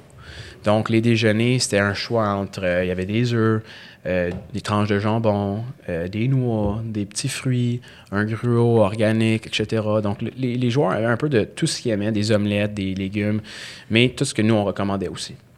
Après ça, ils venaient s'entraîner avec nous. On leur faisait un smoothie de protéines, que nos smoothies sont extrêmement simples. Il n'y a rien à la cacher. On mettre de la protéine dépendamment de la whey, de la beef, de la iso, euh, peu importe que le jeune n'est pas intolérant à. La glutamine, la créatine, un petit peu de magnésium à la suite de ça, avec euh, mélangé souvent avec des fruits congelés parce qu'on a besoin d'une réserve de glycogène. Par la suite, les jeunes avaient peut-être une à deux heures d'attente euh, avant de faire, avant d'aller chercher le dîner en haut, qui était encore là, euh, de la viande ou du poisson, protéines, avec euh, des légumes puis des féculents. Fait que les jeunes avaient le choix de prendre pour emporter à la maison, fait qu'il n'y a pas besoin de se casser la tête avec le dîner. Il restait rien que le souper à préparer. Puis aussi, des fois, l'après-midi, on avait nos euh, entraînements de système énergétique. Fait qu'on faisait le cardio. La même journée que la journée des jambes, nous, on priorisait ça. Euh, c'est pas nécessairement parce que c'est la meilleure façon. On pourrait le faire du lundi au samedi. C'est ce que nous, on trouve de s'entraîner à tous les jours. Des fois, c'est taxant pour les jeunes. Puis il y a beaucoup de jeunes que nous, ils viennent d'extrêmement loin. Fait que eux, quand ils partent de vendredi, c'est le fun pour eux de, après ça, OK, genre, je peux partir voir ma famille en Rimouski, je m'en, je m'en vais aux États-Unis la fin de semaine, je reviens. Donc, c'est pour ça qu'on a fait ça de même. Puis en entraînant deux fois le même groupe musculaire la même journée, mais il y a plus de temps de récupération comme ça. Mm. Fait que ça ressemblait à ça, nos, nos journées. là. Est-ce- In season, est-ce que tu gardes contact avec le joueur? Est-ce que tu gardes, tu sais, là, tu disais tes conseils après le déjeuner, est-ce que tu gardes ce, ce- ce- ce rôle de, mettons, mentor pour le jeune pendant ça la va saison? dépendre pour qui. Donc, c'est sûr que tous les jeunes en bas du junior, on les voit à chaque semaine. À chaque semaine. Fait que ça, on peut. Mais les jeunes que, euh, qui vont être juniors, les jeunes professionnels, c'est deux groupes complètement différents parce que professionnel, tu as une équipe en arrière de toi. Junior, normalement, il n'y a pas toutes les organisa- organisations qui ont cette chance-là d'avoir le préparateur physique, le nutritionniste, le médecin, le ci, le ça. Moi, je suis quelqu'un que je me suis toujours dit, depuis que je commence, j'aime pas ça de déranger les, le- les jeunes. Peu importe, soit junior majeur ou professionnel. L'entente que j'ai avec les jeunes, c'est si tu as une question, tu m'appelles, tu me textes. Et moi, j'essaie de, de, de, de faire devenir autonome. Donc, je veux qu'ils prennent contact avec moi. Puis souvent, les parents, ils vont m'envoyer un courriel. Je réponds aux parents. Ils ont mon courriel. Dis-moi que ton jeune m'appelle. Je réponds pas à ton courriel. Je veux que ton jeune m'appelle. Il est assez grand, il est assez vieux. il est en pension déjà. Je veux dealer avec le jeune, pas avec le père. Mais souvent, oui, on va rendre contact. Souvent, je vais toujours euh, l'envoyer un texto. Si c'est quelque chose comme cette semaine, on a eu Jean-Christophe euh, Baudin. Premier match dans la Ligue nationale avec les euh, sénateurs. Donc, on va dire félicitations.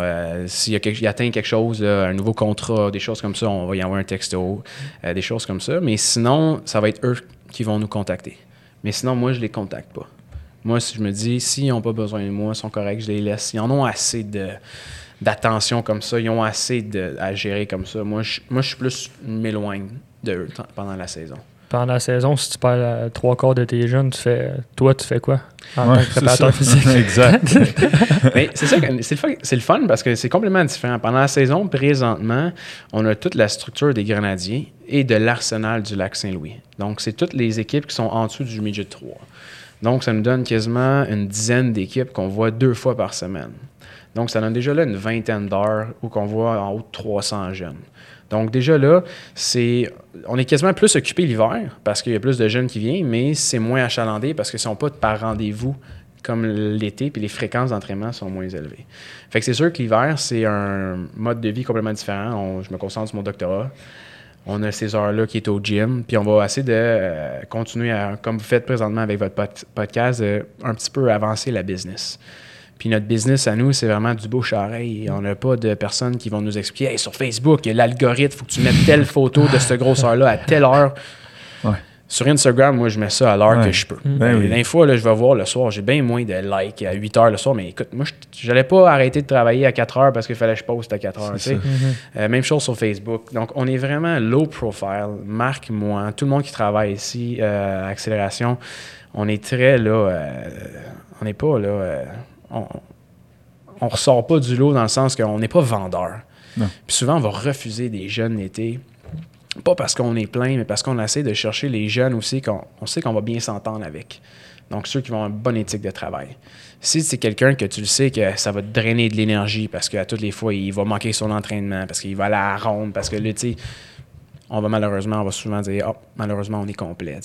Fait qu'on, nous, on veut plus la qualité que la quantité. Fait qu'on est plus par rapport à la performance. Ça arrive souvent, des euh, je viens pas parce que, mettons, je vais à ronde ou Pas avec les gars qu'on a. Si ça arrive l'été passé, c'est parce qu'ils ont vraiment des bonnes raisons. Ils ont un mariage d'un ami, fait qu'ils sont à l'extérieur. Euh, il y a quelque chose de spécial qui se passe. Il faut qu'ils essayent des bâtons parce qu'ils ont un contrat avec Bauer avec CCM. Mais normalement, ils sont très autonomes. Donc, ils vont la, semaine d'avant, ils vont dire Hey Seb, semaine prochaine, je suis pas là. Je peux-tu reprendre mon entraînement de ce vendredi, mercredi prochain?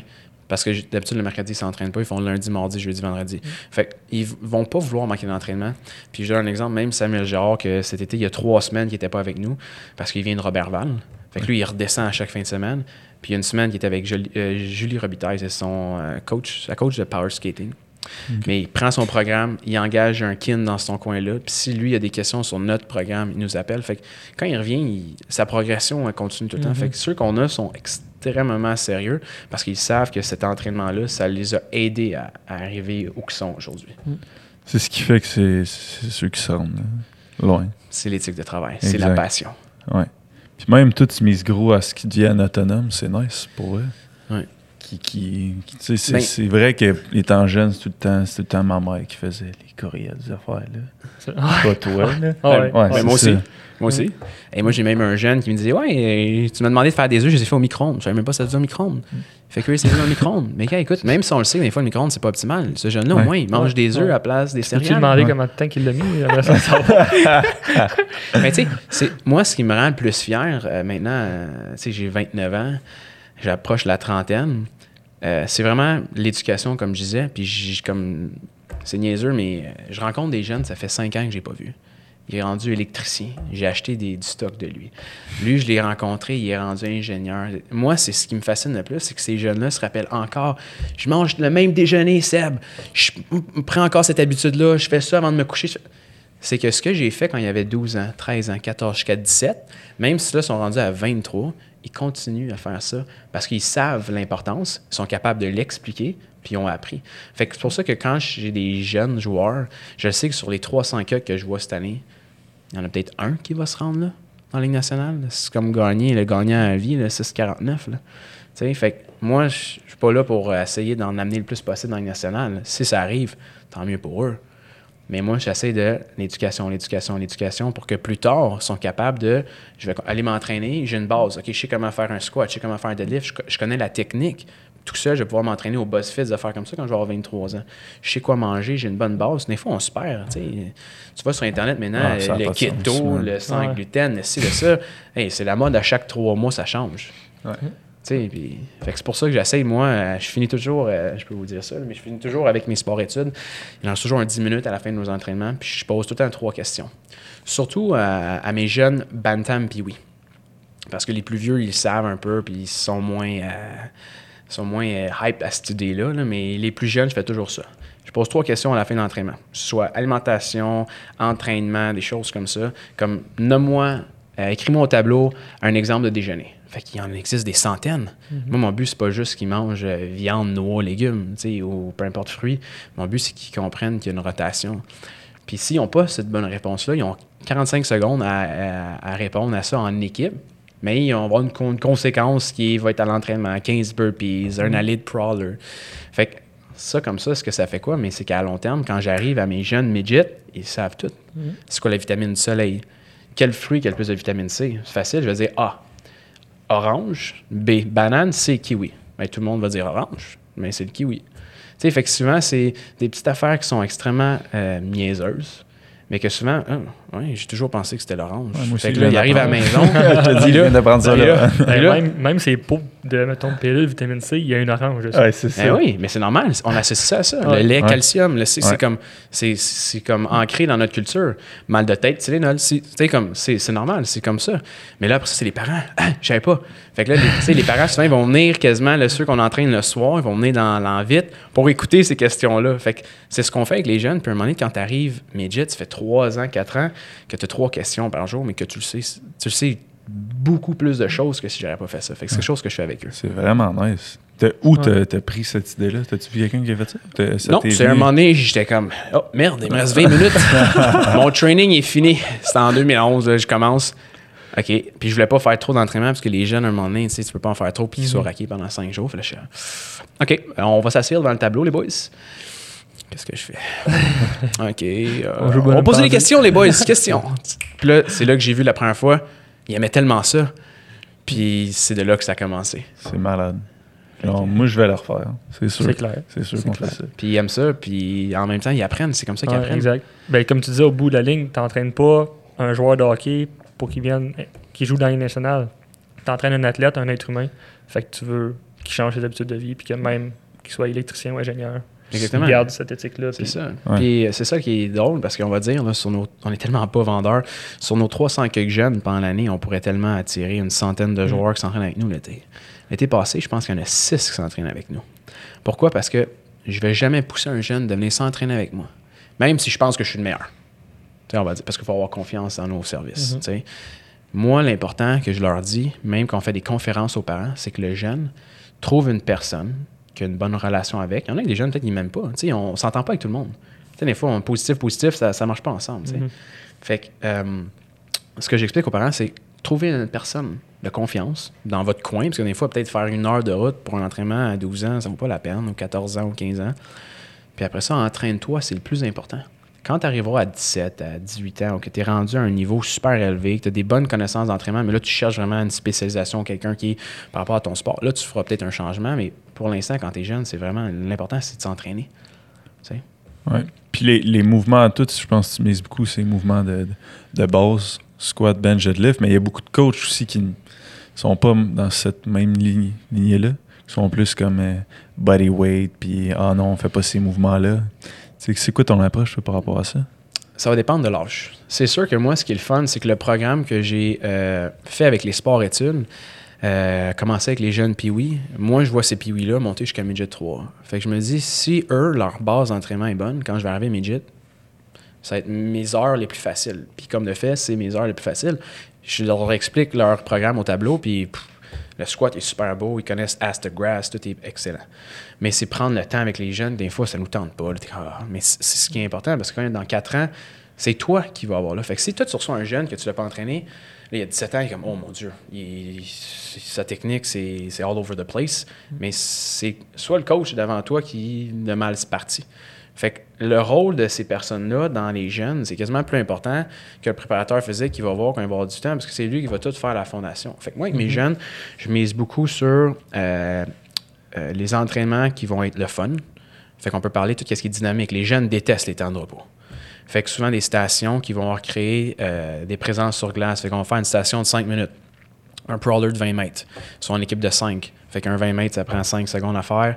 Mais là, après ça, ton partner, il va, etc. pendant 5 minutes. Fait que sans qu'ils s'en rendent compte, ils font un effort pendant 5 secondes. Ils ont 45 secondes de break. Ils recommencent. Fait qu'ils- Ils, ne réalisent pas ce qu'ils font, mais c'est déjà en train de s'entraîner pour un chiffre d'hockey à haute intensité. Euh, fait qu'on fait des, des- des choses comme ça avec les jeunes, beaucoup d'abdos, beaucoup de bas du dos, les back extensions, des choses comme ça. Le monde, des fois, ils ont peur, mais c'est le dos et les abdos qui vont supporter tout ce qui est le tronc quand on va faire des squats, quand on va initier le squat. Là, après ça, bantam, les goblet squats, les trap bar deadlift. C'est probablement les, les mouvements que j'utilise le plus. Surtout le trap bar deadlift, il est vraiment le fun pendant la saison. Parce que c'est un hybride entre le squat et le Mhm. deadlift. Ouais. Les deadlifts conventionnels, j'en fais pas pendant l'année. Surtout les joueurs de hockey, ils ont un manque de mobilité au niveau des hanches, tout ça. Fait que de commencer d'à terre, souvent, euh, c'est rare. Même l'été, c'est rare que j'ai commencé là, mes, mes joueurs de hockey. Euh, puis là, après ça, quand tu arrives, c'est sûr, midget, mais là, tu peux aller dans du bench press. Les, la périodisation euh, au niveau des choix des exercices est beaucoup plus grande. là. Mais c'est vraiment, c'est la base, c'est la base. Puis souvent, on a tendance à vouloir être fancy dans nos exercices, de faire notre vendeur. Tu sais, tu filmes ton jeune, il fait quelque chose de fancy sur Instagram ou Ouais, Facebook ça, on va tout le temps.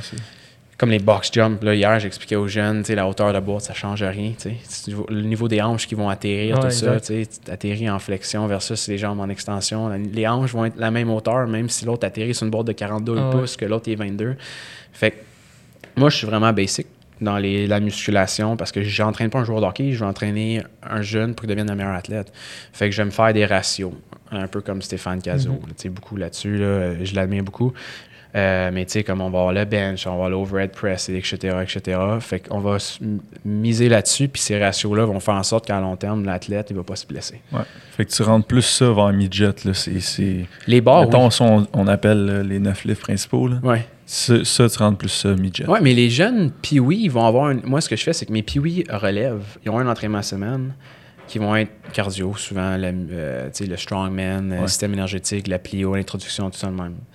Euh, après ça, Pee-Wee 3, c'est les deuxième année Pee-Wee, ils ont deux entraînements à semaine. Fait qu'ils ont le même entraînement que le Pee-Wee, mais en plus de ça, ils ont une séance qui c'est la musculation. Fait que c'est l'éducation. C'est quoi les séries? C'est quoi le tempo? C'est quoi 4-0-1? 4001? C'est c'est quoi 4001, Seb? 40 4-0-1, tu sais. Le temps de repos pour eux. OK, il y a une horloge, il faut que je prenne mon temps de repos. Fait que moi, je les éduque parce que je sais quand ils vont monter Bantam, mais moi, mes Bantam, ils ont deux entraînements en musculation, puis Midget ont deux entraînements en musculation. Fait que je commence cette musculation avec mes piouis. Mais c'est rien, tu sais, ça peut être un med ball, bench press, tu sais. Le mouvement est le même, mais là, c'est Ouais. pas les barres. Puis honnêtement, j'utilise même pas euh, rarement les, les barres pendant la saison, même avec mes pros, parce que les prises en pronation pour les épaules au hockey, il y a tellement de blessures que beaucoup de prises neutres Neutres. pendant la saison. Là. OK. Fait que in-season, ouais, c'était une de nos questions. In-season, comment tu, tu- tu gères ça un peu plus? Là, déjà, là, tu dis tu devrais faire peut-être plus d'unilatéral, je pense. Euh, ça va dépendre parce que souvent, il y a des jeunes qui vont avoir des blessures. Puis les blessures, souvent, on va dire fléchir à des hanches, tout de même. Tu fais du unilatéral, ça va encore chercher plus ça. Fait que souvent, ils vont pas le sentir quand ils ont des blessures aux adducteurs, tout de même, quand tu fais du bilatéral. Fait que ça va dépendre de c'est quoi. Puis les jeunes, encore d'aujourd'hui, ont de plus en plus du Hodgkin Schlatter, qui est rendu comme une maladie, qui appellent les médecins. là. Ouais. C'est une maladie. Moi, j'ai eu ça. Moi aussi. Moi, j'ai eu ça. Mais ça, ça, pourquoi on a de plus en plus ça? C'est juste parce que malheureusement, la pliométrie, c'est ce qu'ils font de plus en plus. Puis la pliométrie, euh, c'est un exercice qui est extrêmement avancé. C'est des contractions maximales qu'on demande, sauf que les coachs, souvent, ils sont dans un aréna, ils n'ont pas euh, recours à des salles de musculation. Fait qu'est-ce qu'on fait? On, OK, 50 squat jump. 30 secondes de break, tu c'est comme militaire, mais souvent, c'est le ratio de repos avec les entraînements à pliométrie, c'est quasiment 1 pour 5. Tu fais 6 sauts, tu prends 10 secondes, il faut quasiment à une minute de repos parce que c'est plus un, entraînement système nerveux que musculaire, la pliométrie. Fait que souvent, la plio est super mal euh, euh, écrite dans les programmes pour les jeunes. Ils en font un volume beaucoup trop haut. Euh, souvent, ils vont pas respecter les règles fondamentales de la pliométrie. Fait que c'est ça qu'il faut faire attention avec eux. Qu'est-ce que Marc t'a le plus appris? Si t'avais une affaire à dire que. Tu sais, c'est pas obligé d'être. euh, Ça peut être long, là. ben, c'est ça qu'on veut. Non, mais tu sais, c'est pas obligé d'être technique, tu sais, comment Ouais. il m'a appris que Ouais. ça peut être juste comme Ouais. en tant qu'humain. Honnêtement, Marc m'a tout appris. C'est c'est difficile à dire. C'est- C'est c'est- importe où qu'on est rendu, là, peu importe dans quel domaine, tu vas être capable d'être bon ou tu vas être à un sommet à cause que tu as un mentor. Puis trouver une personne ressource comme ça, c'est probablement la meilleure des choses qui m'est arrivée. Une personne que même si c'était à distance, j'avais déjà une relation avec lui depuis cinq ans avant que j'aille le- le- sa job qu'il m'a donné. Donc, de diriger son centre d'entraînement. Donc, euh, maintenant, c'est une relation que j'ai depuis une dizaine d'années avec lui. Donc, c'est une relation amitié, euh, professionnelle, etc. Mais le mentor dans une progression en tant qu'un entraîneur, c'est probablement la meilleure des choses. Parce que des fois, quand tu es jeune, surtout dans les premières années, tu es perdu. Puis, tu as besoin de quelqu'un qui dit non, c'est bon ce que tu as fait. Puis, c'est quelqu'un qui va te dire Gars, j'ai fait ça pendant 20 ans. Voici toutes mes erreurs. Fais-les pas. Fait que c'est de génération en génération, on ne refait pas les mêmes erreurs que euh, notre précé- précédeur, qu'on appelle. Ouais. Celui Ouais. qui est en avant de nous. là. Je dirais ça. OK. On, va, on va, sinon on l'invente. Ouais, C'est ça. C'est un nouveau mot. C'est un nouveau mot. Mais euh, donc, notre- la personne dans- avant nous qui a toutes fait ces erreurs-là, nous, on part de son point à lui. Puis la première chose qu'il me dit quand j'ai commencé, il dit Seb, mon première erreur que j'ai fait, c'est que j'ai commencé à faire des formations à l'extérieur de l'école quand j'avais 30 ans. Fait qu'il me dit là, tu as 20 ans, commence une à deux formations par année. Fait que depuis que j'ai 20 ans, j'ai continué à faire une à deux formations par année. J'essaie de lire un, livre par mois. Donc, de- d'être up-to-date dans toutes les choses qui se passent. Mais je pense que ça, ça a vraiment, mais vraiment aidé à être qui je suis aujourd'hui. Ça, c'est la première des choses qu'il m'a dit. Puis lui, ça l'a paru tout de suite quand il a commencé à faire ces formations-là parce que ses progressions, euh, au niveau de ses planifications d'entraînement, tout ça, a complètement changé. C'est là que les équipes de nationale ont commencé à appeler parce que là, les, les résultats que tu as avec tes clients, ils changent. Tu as 12 semaines avec un client, puis tu optimises ces 12 semaines-là pour qu'il ait plus de résultats à cause de tes connaissances, tu es capable d'appliquer. Lui, ça marchera, lui, ça marchera pas avec lui. C'est sûr que tu as plus de résultats. Fait que plus de résultats, mais à un moment donné, quelqu'un va cogner à la porte. Mm. Fait que je te dirais que c'est vraiment ça qui m'a appris, mais sinon, c'est vraiment, là, il m'a tout appris. C'est avec lui que j'ai appris la pliométrie. Il a fait une maîtrise, lui, en pliométrie dans les années à Bishop, euh, je- les années 2000, je pense, si je me trompe pas. Mais c'est probablement un des premiers au Québec qui a fait une recherche sur la pliométrie puis qui a démontré que la pliométrie, c'est les joueurs de hockey, tu pouvais arriver euh, de ligne bleue à ligne bleue d'environ une palette de plus que ton joueur. Fait que, la pliométrie, que la vitesse, ça a commencé de ça. Fait que ça m'a appris beaucoup de choses. Fait que là, sa maîtrise plus ta maîtrise, vous gagnez deux palettes de plus. Deux Ouais, palettes c'est de ça. plus. Calique, ça commence Watch à out, faire des accélération, palettes. les gars. Exact. C'est pour ça qu'il a choisi ce nom-là? Hein? Le nom. euh, C'est une bonne question. c'est-tu- Ah, vous deux, non, c'est lui qui l'a choisi. Non, c'est lui qui a commencé. lui. Écoute, sa compagnie, il a ça depuis 20 ans. Mais depuis 2011, c'est là qu'il a ouvert son centre. Avant ça, il se promenait de gym en gym. Il allait dans l'Ouest Island au Monster Gym, au Proform, ça arrive sud, euh, à Châteauguay. Fait qu'il se promenait entre ces deux gyms-là. Mais euh, accélération, c'est venu, je pense, c'est devenu de lui. Mais il se fie beaucoup sur la formule que j'explique tantôt, force, masse fois accélération. Mhm. La philosophie de base, c'est ça. Fait que lui, l'important, c'est l'accélération. C'est l'accélération sur la glace qui va te faire démarquer des autres. Ouais. Mhm. Puis t'es allé à à Tampa Bay, je pense que de ce que j'ai compris tantôt. T'es allé euh, avec lui là-bas. Ben, on- j'y vais à chaque année, je le rencontre toujours là-bas, puis euh, c'est sûr que les premières années, c'était exceptionnel de voir tout comme qu'est-ce qu'eux ils vivent, puis tu sais, Les logiciels, les gadgets. t'as tout, tout, Ouais, tout. là. Des fois, c'est juste plus de wow que, que finalement, tu réalises que ouais, ça vaut, c'est un- c'est une bébelle de plus, là. Mhm. Mais ouais, c'est vraiment impressionnant. Puis oui, à chaque année, j'essaie d'aller le voir aussi, mais sinon, on garde contact toujours. euh, on se parle à toutes les semaines euh, par téléphone. Fait que c'est pour ça que c'est le fun à savoir. Des fois, moi, il va je vais l'appeler par rapport à Hey, as-tu essayé ça de même? Lui, il va m'appeler par rapport à un entraînement à l'avant-match. OK, qu'est-ce que t'en penses? Son saut vertical n'a pas augmenté. Ça veut-tu dire que mon volume était trop élevé? Fait qu'on s'entraide maintenant. Au début, c'était plus le contraire. Lui, il faisait juste m'aider parce que j'avais pas assez d'expérience. Ouais. Mais maintenant, c'est ça qui est le fun de voir que là, tranquillement, vous challenger. puis- je peux, je peux amener ça. un peu quelque chose. tu. Ouais. Euh, moi, je voulais savoir, mettons, t'as amené. euh, c'est toi qui as eu pris un peu sur ton aile, Pierre-Luc Dubois. Comment que tu t'es senti un coup, mettons, qui s'est fait drafter, puis qui a joué, mettons, sa première game NHL? Comment qu'on se sent en tant que préparateur physique? Euh, je te dirais que lui, c'est quelque chose de différent. On en a à chaque année qui vont venir, on va dire Hugo, tu viens avec moi, tu es un joueur incroyable, euh, tu viens nous voir. euh, Il est content. là. tu vas- ton année de draft, c'est cette année. Donc, tu commences à t'entraîner avec moi au mois de mai. On a un mois pour ton NHL Combine. Wow, tes tests vont super bien. tu es vendu par rapport au programme que je te fais. Là, tu continues à t'entraîner avec moi. Tu te fais repêcher cette, cette année-là. Ça arrive souvent. Puis c'est quand même le fun. tu sais, On se connaît depuis quelques mois. Tu te fais repêcher. Wow, un jeune, qui vient se faire repêcher. Sauf des jeunes comme lui, euh, Pierre-Luc, tu sais, on, commence à en avoir plusieurs que là, euh, ils font des choix de première ronde, des affaires comme ça, mais qu'on les voit depuis qu'ils ont 12, 13 ou 14 ans. Euh, puis là, ça fait six ans qu'on les suit, sept ans. Mais il y a comme un sentiment d'appartenance plus élevé à comme. Ça fait juste quelques mois qu'on serait rencontrés. Fait que le fait de voir ce jeune-là, euh, en 2014, qui est arrivé, euh, l'été qui s'est fait repêcher par le Cap-Breton, parce que je travaillais pour l'organisation. Fait qu'il lui faisait euh, des programmes à distance la première été. Fait qu'il habitait à Rimouski, il venait faire son programme à Châteauguay. Il retournait à Rimouski trois semaines il revenait. Puis après ça, mais l'été d'après, à, à 15 ans déjà, euh, il tournait 16 ans, il joue au Cabreton, puis il dit, moi, euh, il se dit à son père, il dit, moi, je veux passer l'été à Châteauguay. Je veux m'entraîner avec Seb. Tu sais, t'es déjà loin de ta famille l'hiver, puis là, à 16 ans, qu'il dit, moi, je veux rester là. OK, tu voyais déjà dans ses yeux la passion puis l'éthique de travail. Fait que c'est comme ça que lui, c'est sûr que son premier match à nationale, c'était c'était un petit quelque chose de plus, Ouais. que quelqu'un qui serait juste quelques mois. Je suis aussi content des deux, mais c'est sûr que, ah, OK, parce que on voit le jeune grandir. Les conversations sont pas les mêmes quand il y a 14 ans que quand maintenant il y a 21 ans. C'est ça, ben oui. C'est vraiment plus le plus fun. d'expérience. Ouais, c'est ça. Euh, mais c'est ça, mais c'est sûr que le voir grandir comme ça en tant que personne, mais en tant que joueur de hockey, comme ça, le voir, OK, premier match de hockey, wow, centième point l'année passée déjà, t'es comme, oh my god. Tu sais, euh, troisième show overall. C'est- Ouais, puis c'était c'était pas prévu qu'il sorte non, non. Tu aussi puis honnêtement, je pense que ça va peut-être jamais me réarriver en tant que préparateur physique d'entraîner un joueur euh, depuis qu'il a 16 ans, puis finalement, il soit un top 3 NHL. C'est. Ouais. sûrement mon seul dans ma vie, Ouais.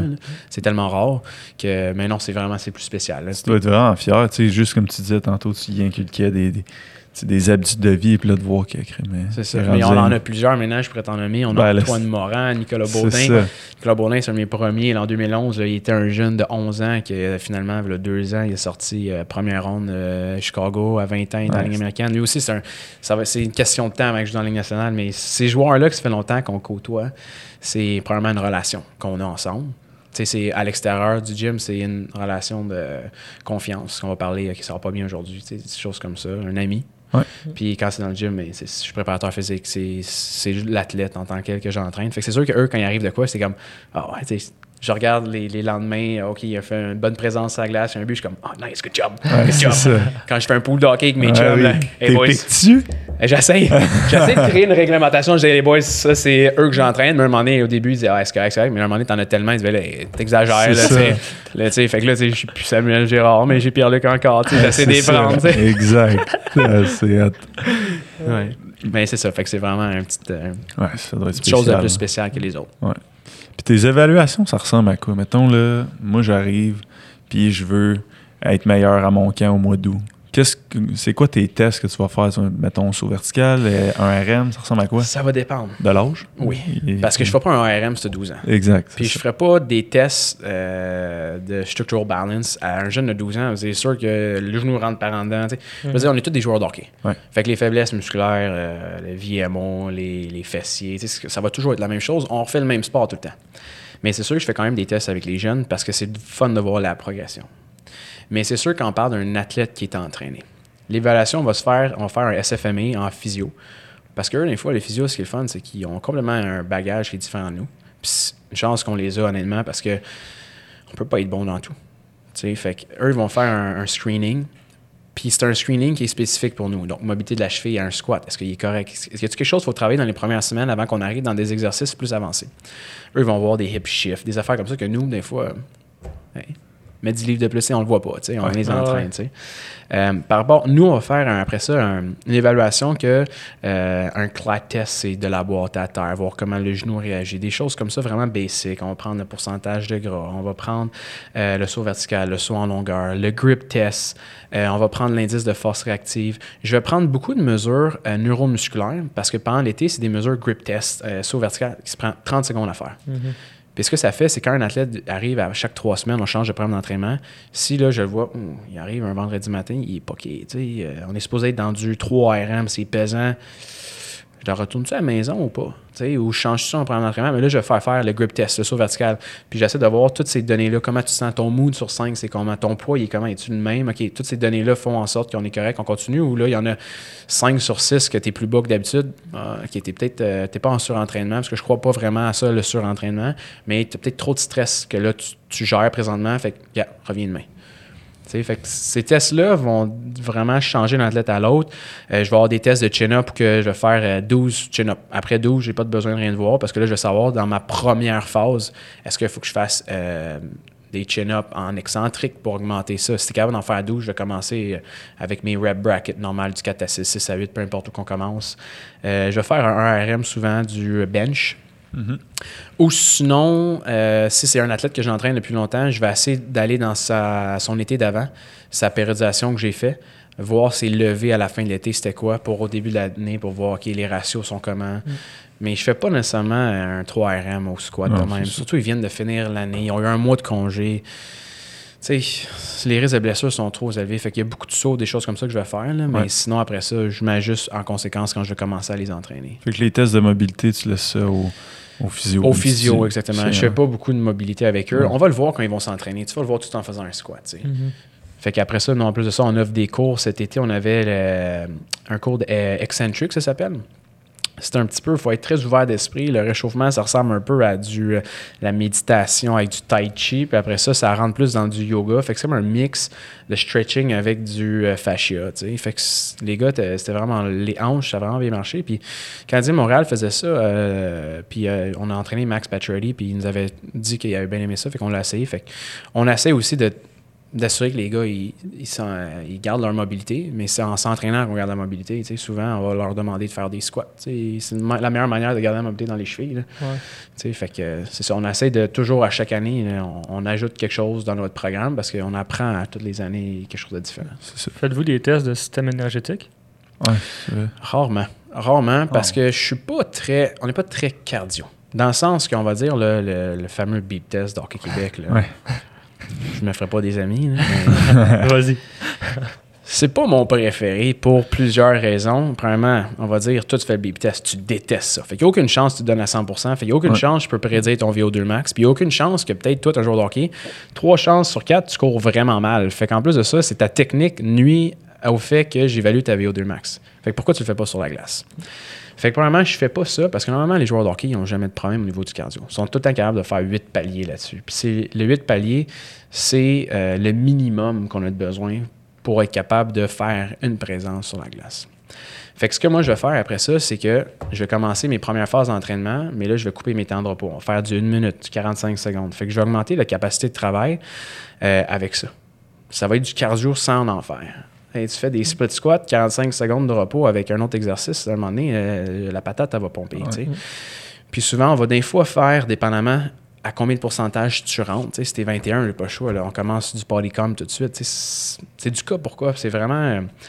C'est pour ça que nos services, c'est vraiment difficile à expliquer parce que c'est tout du personnalisé. Mhm. C'est ça. C'est tout du. Chaque programme va être différent. même si la base ressemble. Puis quand. Vas-y.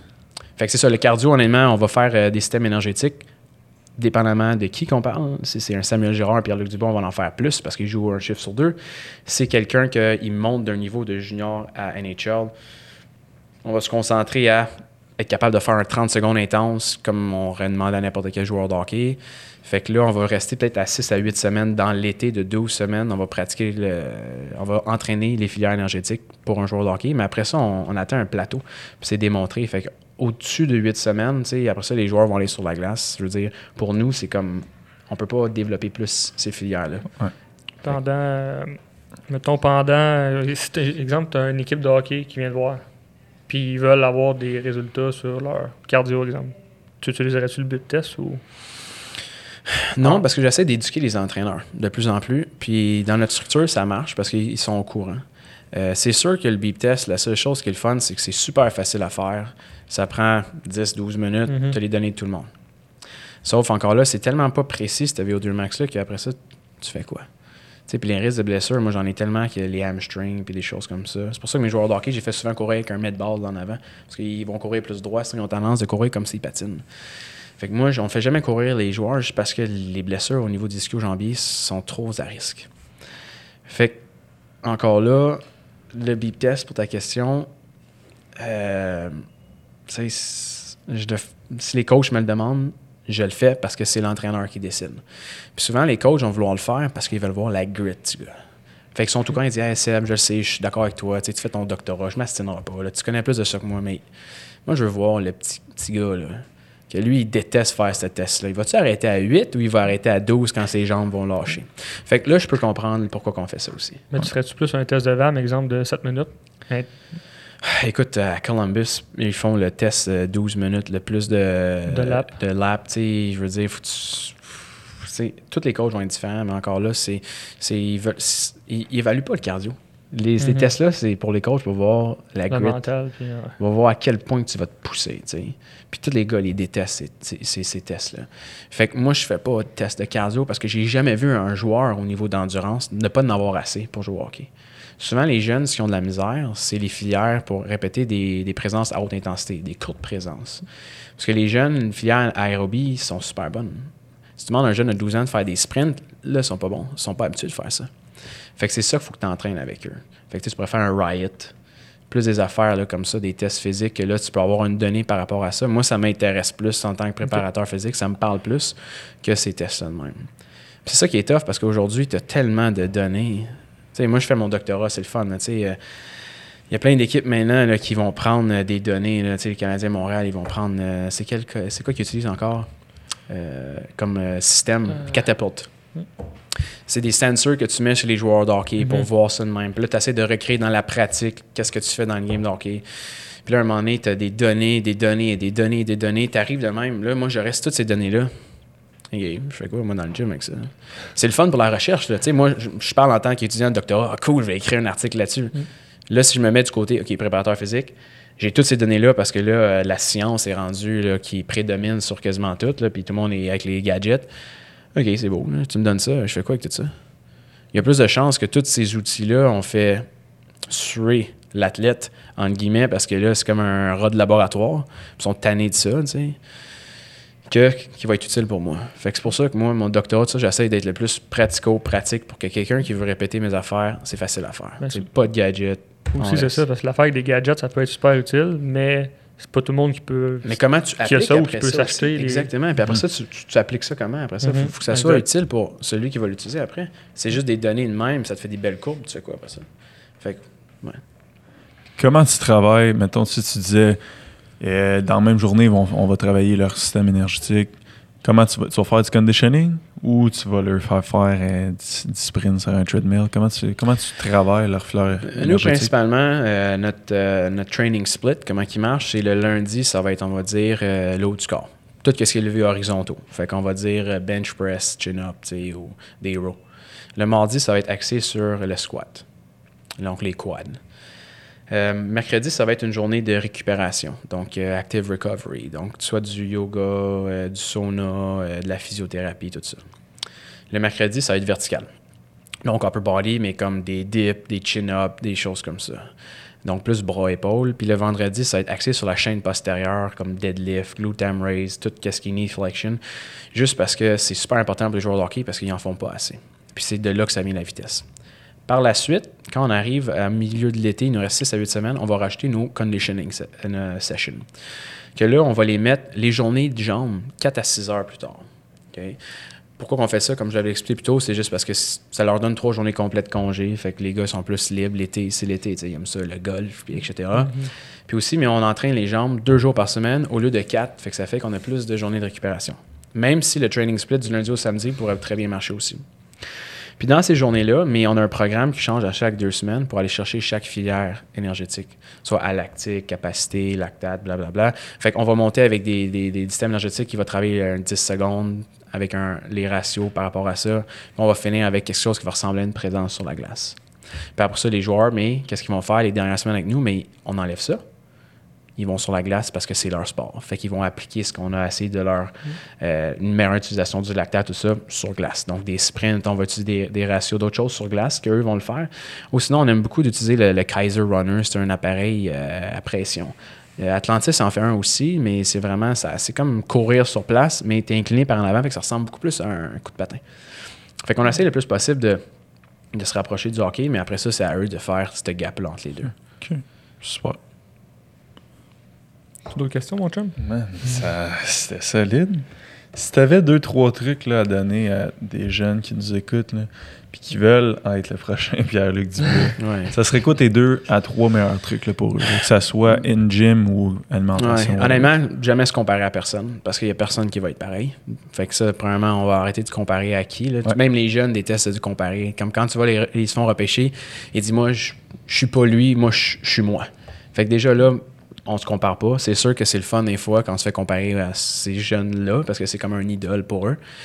Mais première des choses que je dirais aux jeunes, c'est joue le plus de sport possible. C'est redondant, c'est cheesy. là. On s'entend peut-être que je donne de quoi que, oh wow, tu sais, oh, donne-moi quelque chose, mais c'est ça. Euh, tous mes joueurs qui sont dans la nationale, c'est tous des joueurs qui étaient bons parce qu'ils ont joué au soccer, ils ont joué au football, ils ont joué au tennis, puis ils sont bons dans tous les sports. Fait jusqu'à 14 ans, je joue au plus de sports possible. Autre chose que je dirais, c'est la passion. Tu sais, si tu aimes ça, mais donne le plus d'heures possible dans ton sport, puis euh, ça, va, ça va paraître à long terme. Mais souvent, les jeunes, c'est que souvent, ils sont poussés soit par les parents, sont poussés soit parce que leur frère y jouait. Fait qu'ils sont rentrés dans ce créneau-là de jouer au niveau parce que son frère est là.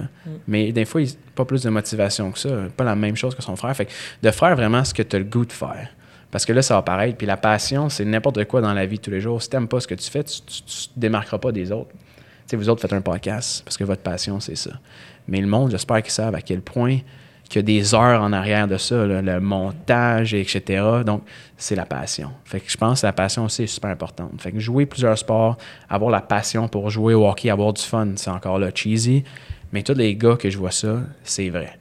Donc, c'est le plaisir jusqu'à temps que tu arrives au niveau. Quand tu arrives junior, puis là, tu as le plaisir de jouer parce que tu aimes ça, puis tu as l'éthique de travail, c'est ça qui va te rendre plus loin. C'est vraiment ces choses-là, c'est le plus essentiel. Le reste, après ça, c'est le talent, c'est la génétique, c'est tout le reste qui va faire que le timing parfait. Tu tombes dans une bonne organisation à un bon moment. Des fois, tu as le contrat aussi. Il y a un nombre de contrats par année qu'ils peuvent donner. Fait que des fois, il y en a un qui va pas pouvoir se faire signer juste à cause d'une situation contractuelle avec un autre. Fait que des jeunes, des fois, sont meilleurs qu'un autre qui sont dans cette organisation-là, mais ils ne peuvent pas se faire signer à cause des affaires comme ça. Fait que le timing est tellement important dans ce sport-là aussi que c'est des choses qu'on contrôle pas. C'est le retour à la base, puis euh, that's it. C'est ça. C'est vraiment, là, c'est euh, passion, aide du plaisir, joue d'autres sports quand tu arrives à un niveau plus haut, mais faut que tu ailles faim. faut que tu en veuilles plus que les autres parce qu'il faut toujours que tu dises qu'il y en a un qui est en arrière de toi, qui va pousser, qui va essayer de te dépasser. Puis c'est pour ça que la Ligue nationale aujourd'hui, les joueurs sont de plus en plus jeunes, les carrières sont de plus en plus courtes. Parce que des jeunes, ça devient de plus en plus jeunes, de plus en plus rapides, sont de plus en plus en forme. Sharp. Qu'est-ce qu'on peut te souhaiter pour la suite, euh, pour toi, Sébastien Lagrange? Qu'on peut le souhaiter. Ouais. La santé. La santé. Euh, mes projets? ouais. Écoute, euh, toujours des projets. Toujours des projets. C'est sûr que là, présentement, le, le- le plus important, c'est de finir le doctorat. Puis qu'il y a des publications scientifiques. Puis là, après ça, on ferme ce chapitre-là. On s'éloigne de l'école. Après 10 ans d'université, c'est bien en masse. Pas de postdoc? Oh non! Au revoir! Adios! Euh, puis après ça, c'est sûr que l'expansion de la compagnie Accélération, c'est quelque chose d'autre. Euh, Peut-être un livre un jour, on ne sait pas. Euh, une équipe professionnelle, euh, ça a commencé déjà à cogner aux portes, mais on va regarder. Mais les projets, c'est sûr que j'en ai plusieurs, comme vous autres, vous en avez plusieurs. Ouais. C'est ça qui fait qu'on continue, parce que si t'as pas de projet quand tu te lèves le matin, ben, C'est ça vaut plate. pas la peine de se lever et aller faire ce qu'on fait aujourd'hui. Exact. Yes. Où est-ce qu'on peut te suivre? On peut me suivre. Euh, Écoute, euh, je suis beaucoup sur Instagram. C'est probablement la seule chose que je fais. Euh, J'essaie de mettre euh, un post à chaque jour si je suis capable. Ça prend beaucoup de temps. Puis j'essaie le plus possible. Euh, puis après ça, mais là, ça s'enchaîne sur le Twitter puis sur le Facebook. Mais principalement, je suis axé sur l'Instagram. Puis c'est quoi ton nom? B underscore Barn. Excellent. Barn pour mon nom de famille Lagrange, pour ceux qui ne savent pas. Excellent. Yes. Gros merci. Avec plaisir. Yes, merci, merci de m'avoir beaucoup. accueilli.